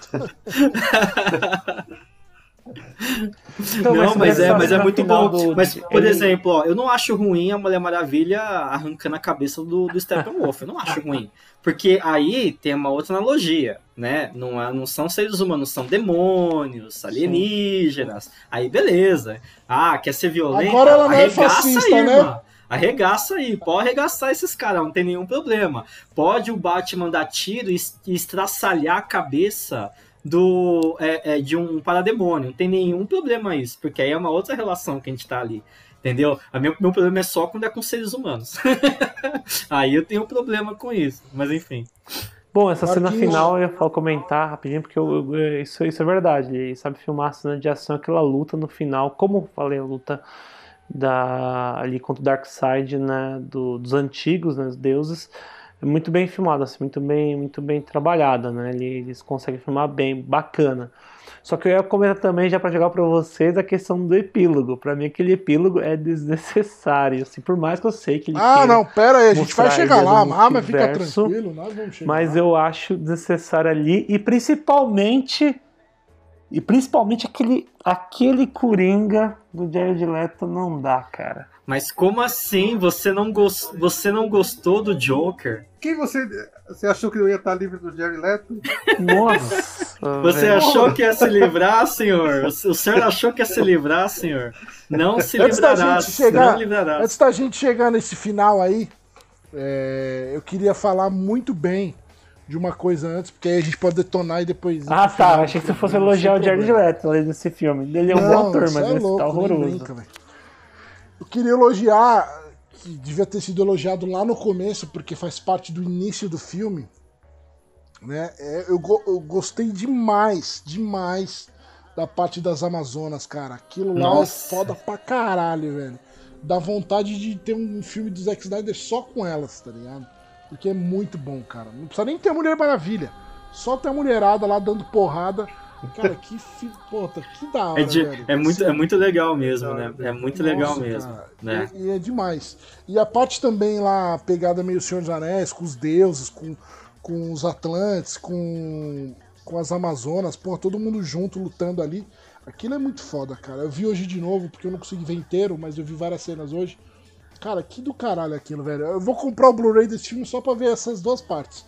E a, e a cena final. Você vê três partes: as, Atlan as Atlantes, a- os deuses e os novos deuses. Só isso. Ó, só, só, só pra falar. dizer uma coisa, tá? Os senhores aí que não gostaram do epílogo, tem a versão estendida do diálogo do Joker no epílogo. Eu só queria falar isso. Só queria falar isso, só. Peraí, tem mais, tem mais cena do Joker ainda por aí? Então, ó, segundo fontes, Meu né? A, a, a, ao- inclusive o Zack Snyder já postou a parte estendida do diálogo do Jared Leto, no qual ele fala, no qual ele fala, no, no, no qual ele fala We live in a society, entendeu? Que é a frase que não aparece no filme, mas que tá no trailer. Nossa. Ah, pode crer. Tipo, porque Ai, na verdade Deus. o que acontece, essa, essa cena específica, né? Isso aí ele filmou depois, né? Eu tenho quase certeza. Ah, Então, Sim, sim, ter sim, sim, sim. Então por isso que O, vai o ter Jared Leto mais, filmou né? depois, é verdade, é verdade. Mas, cara, de verdade, velho. Cara, que coringa zoado, mano. É a pior atuação do Jared Leto, e assim, em, sabe, Nossa, em- cara, é que disparado, negócio, assim, a velho. pior atuação dele. Ele não é um mau ator, ele, ele já gosto, né, tem ótimos filmes com Não, ele. ele tem no- uns bons papéis e tal. Não é o Ben Affleck, mas ele, ele tem uns bons papéis. Não, ele tem bons. Não, ele atua, ele, eu acho ele bom ator, né? Em muitos filmes, por exemplo, né, para não citar assim, os clichês, por exemplo, O Senhor das Armas, oh, ele tá muito bem, né? Clube da Luta, Ele apanha bem. É, e do clube de compra Dallas também. Ele tá, ele tá bem bacana nesse filme. Mas agora, nesse, no, nesse filme de Justiça como Coringa, na verdade, como Coringa desde o Esquadrão Suicida, né? Como Coringa não, não dá, não rola. Acho que deviam pensar. Não dá. Tem uma, tem uma, tem uma questão sobre, sobre tem, uma, tem uma questão assim, é, eu até falo isso em sala de aula, né? Porque eu, na, na sala de aula com os alunos, eu, eu, eu, eu comparo né, a, a, o trabalho de maquiagem pro Jared Leto com o trabalho de maquiagem pro Joaquim Fênix. Pra observar esses Nossa. dois jokers que são muito diferentes e aonde que tá a raiz, né? De cada um, para trabalhar a maquiagem. E aí, Criação, né, cara? é, na criação, é. E aí tem uma coisa que é muito doida, assim, até onde, até o que eu consegui encontrar, tem três, é, tem três referências para a construção do personagem do Jared Leto que não conversam. Então tem a referência, por exemplo, do Piada Mortal, a ideia do tonel de químico lá e tudo, né? Como que isso afetou ele, Uhum. isso é um elemento que cai na maquiagem. Que ele fica Tem outro- esbra- esbranquecido, manchado, né? Isso. Tem outro que é a ideia da década de 90, que é o relacionamento abusivo entre o Joker e a Arlequina, que faz parte de grande parte do. do principalmente da, da, da, da animação, Uhum. a década de Uhum. 90 do Batman, que é quando surge a Arlequina. É outro Joker, é uma outra forma de construção de personagem, porque o da Piada Mortal tem uma relação social. Esse não tem, esse é uma coisa apenas do abusivo, então não conversam os dois Jokers. E tem um terceiro, que é dos Novos 52, que é o Joker unicamente insano. Ou seja, é o Joker que não tem, assim, você não consegue nem encontrar o mínimo traço de sanidade mental nele. No, Que é novos... que arranca o rosto, né? Pedaço da Isso, rosto. ele arranca o rosto e recoloca o rosto nos Novos 52, que é extremamente grotesco, assim. Então, se existe um quadrinho que é maior para 18 anos, é esse, sabe? Esse aí não tem nenhuma dúvida Esse que Joker, seja. é, esse Joker é muito legal, cara. Não, sim, é, é impressionante. É. A, arte é fantástica. A arte é fantástica. Não, não, do, não do Leto, o do quadrinho. O Não, sim, sim, é. É, a arte do quadrinho é fantástica. Então são três Jokers que não conversam também. E aí você põe tudo, né, no Jared Leto pra ele, pra ele fazer atuação, e aí ele coloca também umas, um, um- vamos diz- dizer de novo aqui o termo, né, uns maneirismos próprios dele e tal. E aí não conversa, né? E aí dá esse... MC Joker. Parece o MC Joker. né? MC Joe. Nossa, perfeita essa expressão, adorei. É, Parece é, um cosplay pobre. Parece um cosplay do Joker. Então, exato, parece um cosplay do Joker. Ah, deixa eu pegar várias referências e colocar assim tal. Cosplay Sabe? mal feito, porque tem cosplay top, né? Nesse, o, o Snyder tentou até, né, todo a- o trabalho ali da, da, da, da produção, tentou mudar um pouco esse joke, né, tirar um pouco aquele do Esquadrão Suicida Uhum. que era um MC e tentar trazer um pouco mais pra origem do personagem, né, aí tentando buscar uma referência lá no Heath Ledger, né, e mais pra mim piorou, acho que piorou. Não, ele tentou até buscar uma coisa do Coringa Essa, do. essa ideia, essa ideia, essa, essa ideia do Heath Ledger, né? Tem até, se vocês podem prestar atenção, o Heath Ledger tem uma atuação no qual ele pende o corpo um pouco mais para é, para direita dele. Para nós aparece Uhum. na esquerda, né? Mas é a Ele faz direita meio do. ancorado. O, é isso, perfeito, Gui. E aí o que acontece? Quando o Jared Leto vai dar risada, quando chega o Superman, aquela risada, né? Né? Aquela coisa meio estranha, ele faz o mesmo movimento. Então eu acho que foi uma orientação mesmo, sabe? Eu sinto que foi uma orientação mesmo. Tentar. Trazer o um cabelo pouquinho- comprido também do, do Joaquim Fênix. É, exatamente. Também tem. É, a, a frase, We Live in a Society, que tem no trailer, ah, embora seja uma piada do Seinfeld, né? Que foi depois pedida pros fãs, olha que louco. Fizeram uma, pe- fizeram uma petição pra. Não sei se foi o pro Joker do Heath Ledger ou do, ou do Joaquim Phoenix falar isso no filme. E, e, e a, e, a, e a Warner, nas duas situações, não quis, né? E aí o Zack, nosso amigo Zequinha, faz, fez a vontade dos fãs, pelo menos no trailer, até a gente ver na versão estendida. Então vocês têm que ver essa versão estendida só por causa desse diálogo, tá? Deixa eu deixar bem claro, bem claro isso. Mas eu acho que teve essa intenção, cara. Eu acho que esse Joker me incomodou menos do que o Joker do Esquadrão Suicida, pra ser muito honesto. O de agora. Ah, esse me incomodou mais porque é muito um plano muito fechado e é ele falando muito. Ah, e é Assim, muito desfocado, né? É desfocado É, tipo demais. assim, é verdade. Não, e é, e é muito, assim, é muito. ele, né? É tipo assim, é realmente uma cena dele, assim, você sabe? Tipo, diálogo, assim, então, nossa, ficou muito, sei lá, bizarro. O, o, a minha curiosidade é que, assim, é, como que foi essa construção com o Jared Leto pro Coringa? Ele teve a liberdade de construir, baseado no que ele foi buscar do personagem, ou se o cara, o David Ayer, construiu junto com ele? Entendeu? Ah, sim. Como é, que assim, que a- o Esquadrão Suicida não é o corte do Ayer que a gente vê. Não é o corte, o corte do David Ayer que, que foi, que foi publicado, que foi lançado. Foi o corte reeditado, remodelado, é, buscando inclusive regravações com mais tons de humor, por conta que a polarização do Batman vs Superman por causa do tom Sim. e clima sombrio foi muito forte. Então não é o corte do Ayer. O, fizeram o Sim. Liga da Justiça antes com o David Ayer, já tinham feito isso Sim. já. É, a, a grande questão, né, é que assim, provavelmente, porque como é da parte mais dramática, né, eu acho que ainda deve ser do David Ayer essa parte do Coringa.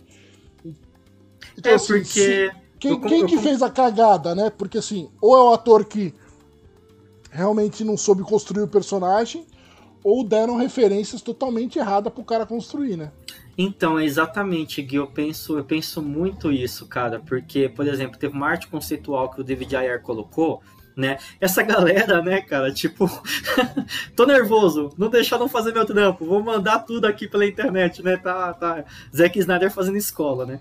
Aí o David Ayer, ele publicou, né, uma, uma arte conceitual no qual, sabe quando aparece o Joker, ele tá, ele tá deitado e tem um monte de faquinhas ao lado dele, tudo muito milimetricamente colocado, o que não conversa tanto com o personagem.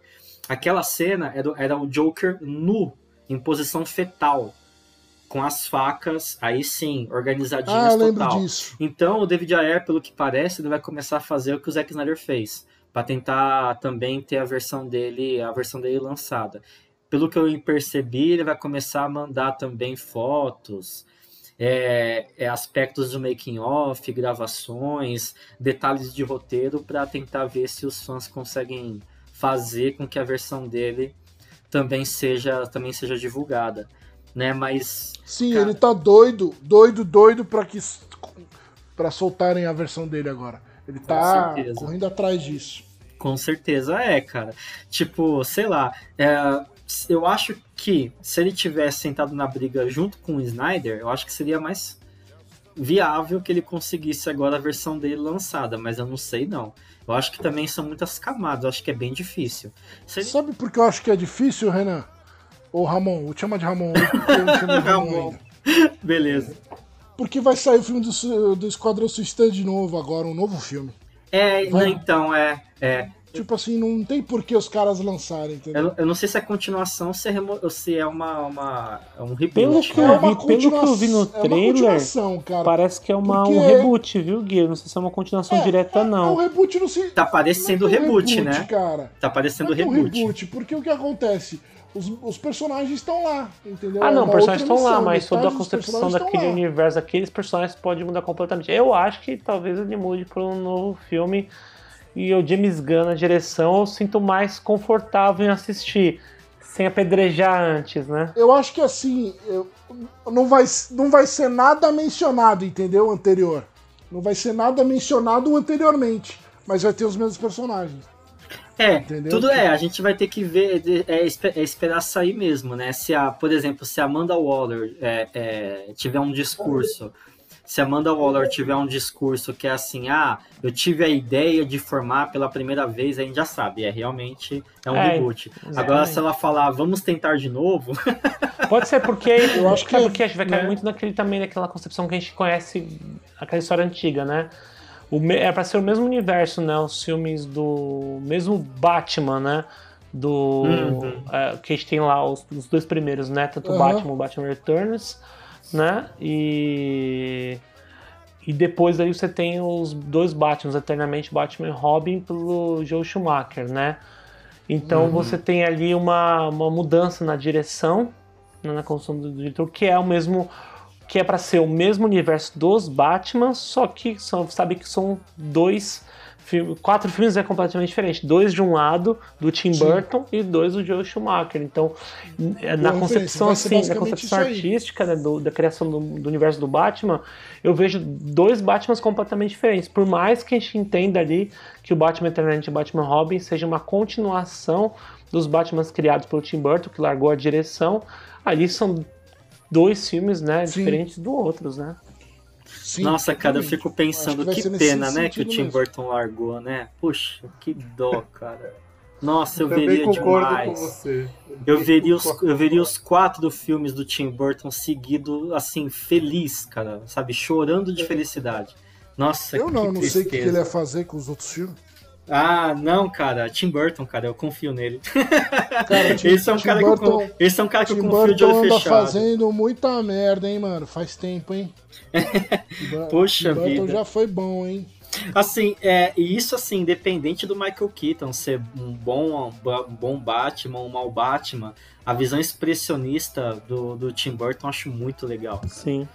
Ah, é uma pena. é uma pena.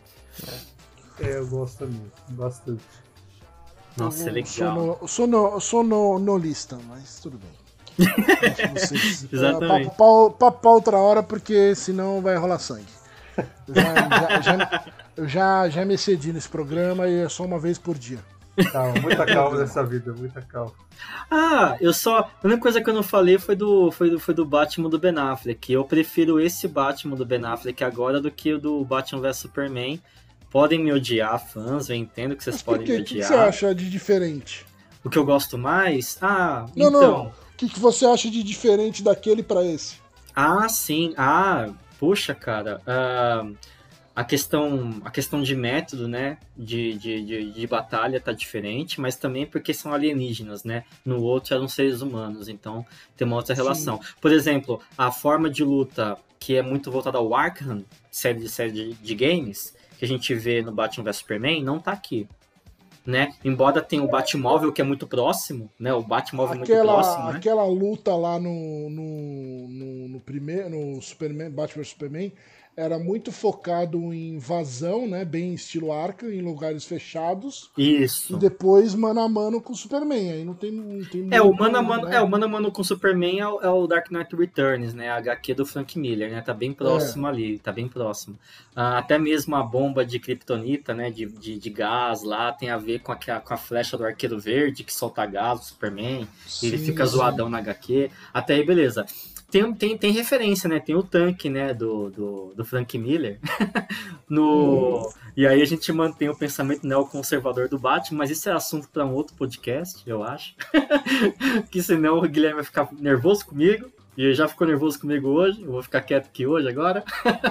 mas, É, eu, mas eu fiquei feliz que o Batman tá menos neoconservador. E é, e eu acho que a ideia da fé pode ser brega, pode ser cafona, mas para redenção eu acho legal. Então eu acho que esse o arco do, do, do Batman, essa transição né, de um filme para o outro, eu gostei. Eu falei, pô, é um Batman que tá buscando uma redenção, ele não tá motivado pelo ódio. Então eu acho legal ele não ser motivado pelo ódio, pelo ressentimento. Eu acho muito legal o Caçador de Marte chegar para ele e falar, pô, seus pais se orgulhariam disso que você fez, juntar a Liga da Justiça. Eu acho isso muito mais forte, muito mais bonito do que ele usar o ressentimento dos pais para, sabe, para torturar pessoas.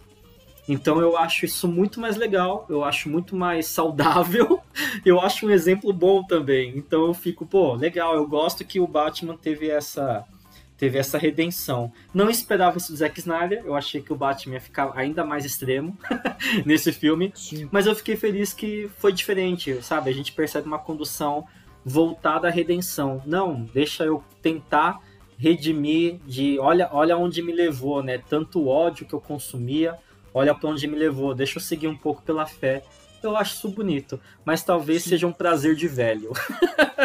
Sim, eu, gostei, 30, eu, 31 eu gostei anos, também, Renan, eu gostei também bastante, achei bem legal, porque você vê uma evolução do personagem, né? De como ele tava no primeiro filme e como ele tá nesse filme. De que ele entendeu a transformação que ele passou, que ele teve que passar, porque ele viu no, no Superman o símbolo de esperança e um novo legado de heroísmo, né? Que não é ele, é o Superman. Então ele tá fazendo aquilo pro Superman ser o novo líder, né? Um novo, a nova esperança. Pelo menos é a minha visão que eu tive, entendeu? De se der certo, quem vai ser o, como, o condutor ali agora vai ser o Superman. É. Entendeu? É, tem, a- tem aquelas frases cafonas, né? Faith, Alfred, faith. né? Tem aquelas coisas meio cafona, mas, eu- mas eu acho legal mesmo assim. Mas cafona funciona, pô. É, o cafona funciona às vezes, é verdade. É, entendeu?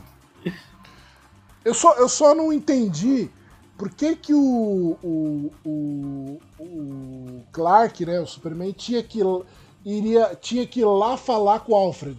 Tipo assim, achei que tinha algum, ia ter alguma coisa Ah, é específica, né? verdade. Tipo assim, ah, ele, porque, como é que você sabe? Ah, porque ele vai lá. Mas por que, Hum. que ele vai lá? Por que, que ele não vai direto pro bug? Não, então, eu acho que ele foi até lá. Ele ele foi, até, ele foi até o Alfred, porque é a referência que ele tem, né? Me parece. Não sei. Porque ele não sabia onde eles iam estar, né? É, Sim. acho que foi isso. né? Faz sentido, tá bom, beleza. Pensando aqui, ok, beleza. É, tirando essa frase aí, eu não gostei do Capitão, de, Capitão Marte, não, mano. O Ajax, eu não curti ele, não. Achei Ah, também eu, a- tosco, ah, eu- assim. nossa, eu achei a estética legal, cara. Eu gostei Não, da estética. visualmente ele tá legal. Mas assim, por exemplo, aquela cena com a Lois, depois essa participação dele foi meio tipo. Puxa, Porra, en- mano, tá- então, cara, é. lá. Então, por um lado, eu acho muito legal ele tá disfarçado, então ele tá lá investigando, mas por outro lado, eu fico assim, poxa, eu queria que fosse a Marta, mesmo conversando.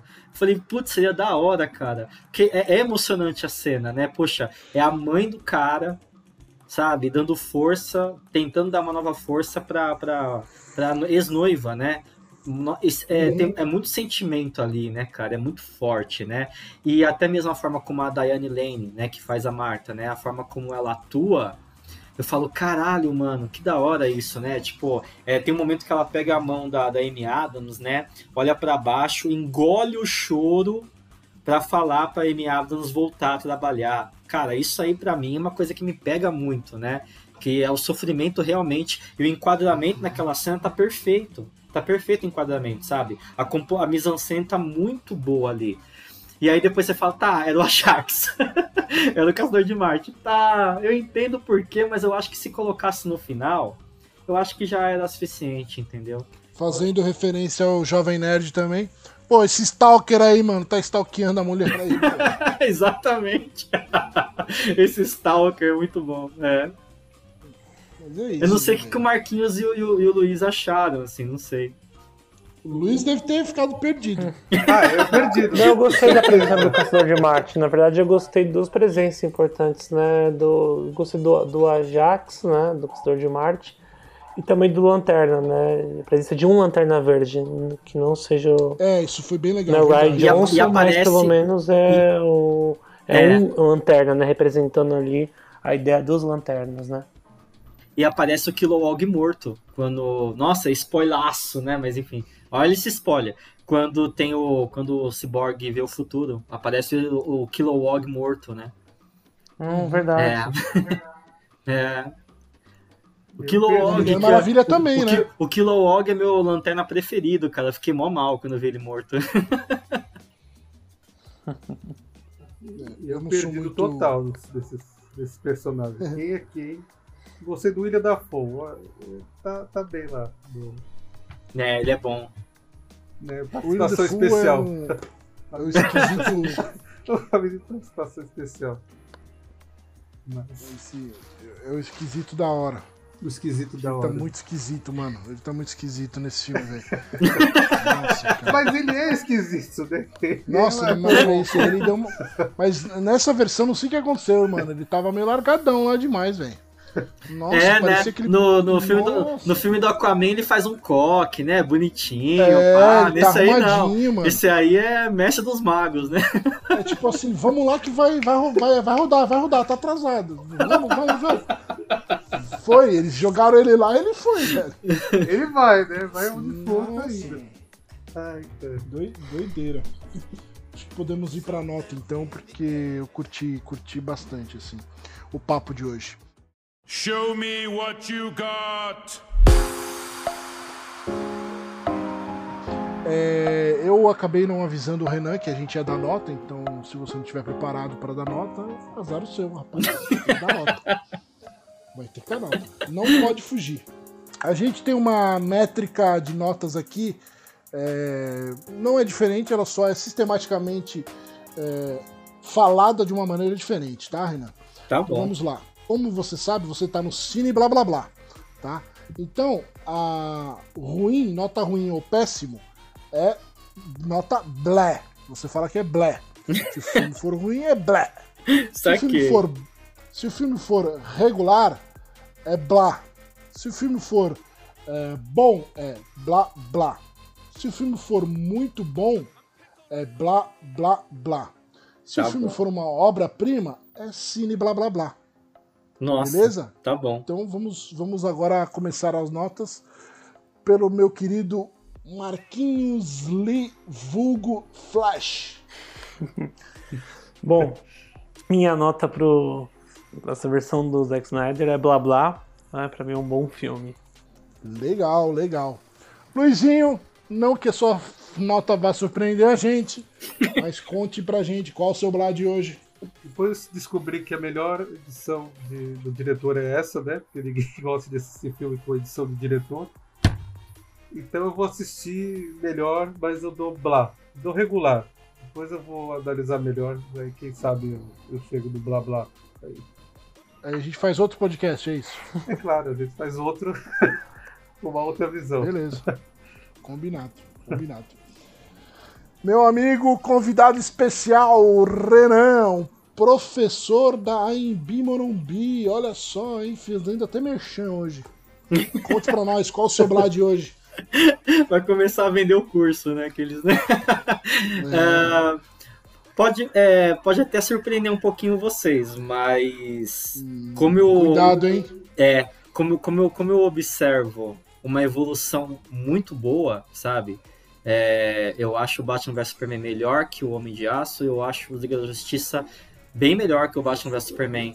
Então eu vou dar blá blá blá por conta disso, porque eu vi uma evolução legal e eu acho que se houvesse um próximo filme, eu acho que o universo pós-apocalíptico, eu acho que o, Zé, o Zequinha ia acertar bem. Eu sinto que ele ia acertar bem. Como a gente já sabe do roteiro que ele já lançou nas redes, né? O que, que acontecia nos dois outros filmes, Uhum. né? E tá passando guardinha de novo. Fiscalizando a minha nota, eu vou dar o blá blá blá por conta disso. Mas não é obra, não acho obra-prima, mas eu acho blá blá blá.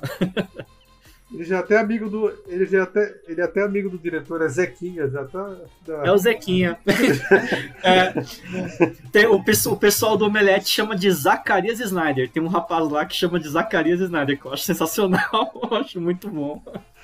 O Azagal chama de, de Jack, né? Jack, é, o Jack, Zacarias Jack é Snyder. Zacarias é muito bom, cara. Bom, é... gostei da sua nota, Renan. tá aprovado, que bom. Re- Renan Villalon, grande Renan, parceiro. É, eu acho que o, o Liga da Justiça do Zack Snyder. é, Ah, só uma coisa, Renan, fica tranquilo, ninguém vai te julgar pela sua nota aqui, tá? que bom. Não precisava, não precisava se explicar tanto, não, fica tranquilo. Tô brincando. É, eu acho que o Liga da Justiça do Zack Snyder ele provou para muitos que ah, às vezes a gente tem que investir no que o autor tá fazendo, né? No- no- na, no- na ideia dele, tá? Tudo bem que às vezes a gente tem algumas provas também de que isso não dá muito certo, mas dessa vez foi provado que eh, ele tinha razão de ter sido mantido no projeto. Tudo bem que não foi só uma questão eh, de trabalho, teve uma questão muito pessoal que ele teve que se afastar, mas o filme talvez pudesse ter sido adiado por um mais tempo. Mas enfim, assim, eu acho que ele conseguiu concluir né, toda a narrativa que ele tinha para os três primeiros filmes, de certa forma. Ah, ele talvez tivesse que concluir com o quarto filme, né? Que eu acho que concluiria o arco mais ainda do Superman. Mas a gente conseguiu ver pelo menos um grande escopo do que seria esse universo, do que é esse universo do Zack Snyder. Né? E, e conseguimos, enfim, entender a história de uma maneira muito mais coesa e muito mais orgânica. Uhum. Né? Uh, infelizmente, não dava para ele ter é, tantos detalhes de tantos personagens.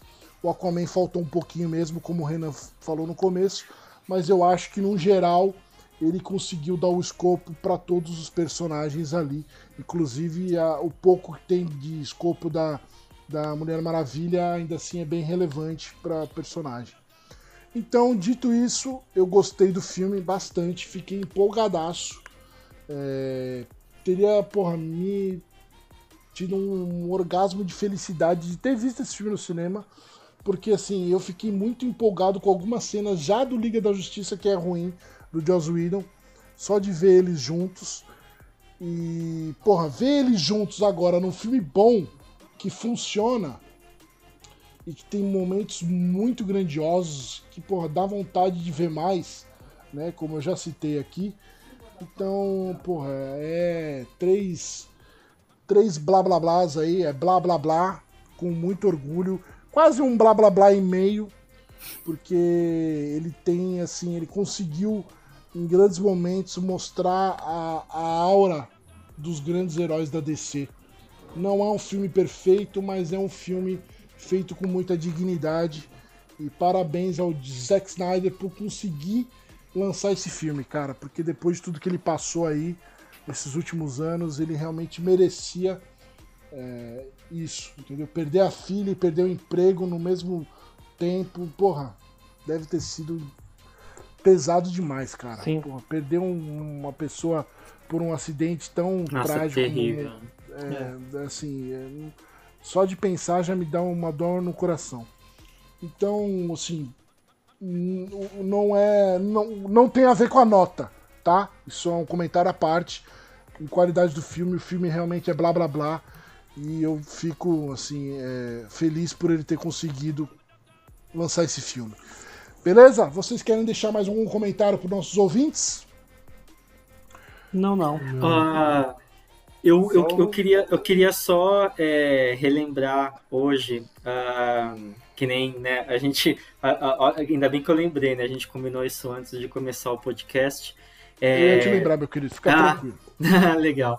É que, é que hoje, né, a Academia Científica aqui no Brasil, pelo menos, está em luto, né, porque morreu. Estamos gravando no dia 7 de abril, né, de 2021.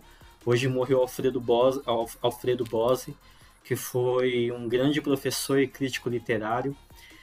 Ele morreu por conta da Covid-19, né, contraiu a doença, morreu aos 84 anos, né. Então, é, foi um, um- não só né, um professor além de crítico, mas um teórico é, incrível. Eu queria até deixar para os ouvintes, né, quem tem interesse em estudar sobre questões culturais, por exemplo, tem um livro dele muito bom que é Dialética da Colonização. É um ótimo livro, né? É, inclusive é um livro que eu li, né, quando eu estava fazendo o doutorado. Mas a leitura dele, ela, ela não é difícil, ela é didática, ela indica muito sobre algumas questões sobre colonização, indo na raiz da palavra e observando os desdobramentos dela, que é fundamental para qualquer pessoa querer entender né, é, os processos é, é, é, culturais, como que se desenvolvem, e uma visão bem ampla sobre isso. Então, é, vale a pena, é uma dor muito grande para quem, para quem já teve aula com ele. Eu, particularmente, não tive, mas é, alguns colegas meus tinham né, uma relação mais, é, mais próxima, né, no sentido de serem inspirados por esse professor. Então, a minha dor, né, também, e a minha, os meus sentimentos aos familiares, mas o legado fica e fica muito bem registrado nos livros do, do, do querido Alfredo Boss. É isso aí. Obrigado. É isso. Legal, legal. Isso aí, fica a nossa sentimentos aí, nossa mensagem aí. Muita força para a família do Alfredo. Vamos agora em busca, né? Cada dia buscando tentar melhorar essa situação do Brasil, se cuidando e forçando aí, é, forçando no sentido de relembrar as pessoas da importância de usar máscara, tentar não sair de casa, usar álcool em gel. Temos que continuar enchendo o saco desses arrombados que continuam trazendo essa, espalhando essa doença com irresponsabilidade. Então, se cuidem aí, galera, porque a gente não quer perder mais pessoas boas, porque não dá, né, cara? Exatamente. Tá complicado demais a situação. Comentem aí no Cine Blá Blá Blá, arroba é, blá blá blá podcast oficial é o nosso arroba no Instagram e no, e no Facebook é Cine Blá Blá Blá. Beleza? Beleza. Acha a gente lá, comenta aí no post. Diga aí o que, que vocês acharam do Zequinho Snyder aí, Zack Snyder Cut da Liga da Justiça. Comentem aí. E se cuidem, por favor. Se cuidem, se cuidem, se cuidem. Um grande abraço. Falou, gente. Um abraço. Falou. Obrigado, Renan. Ah. Valeu. abraço, queridos. There was a secret chord that David played and it pleased the Lord. But you don't really care for music, do you?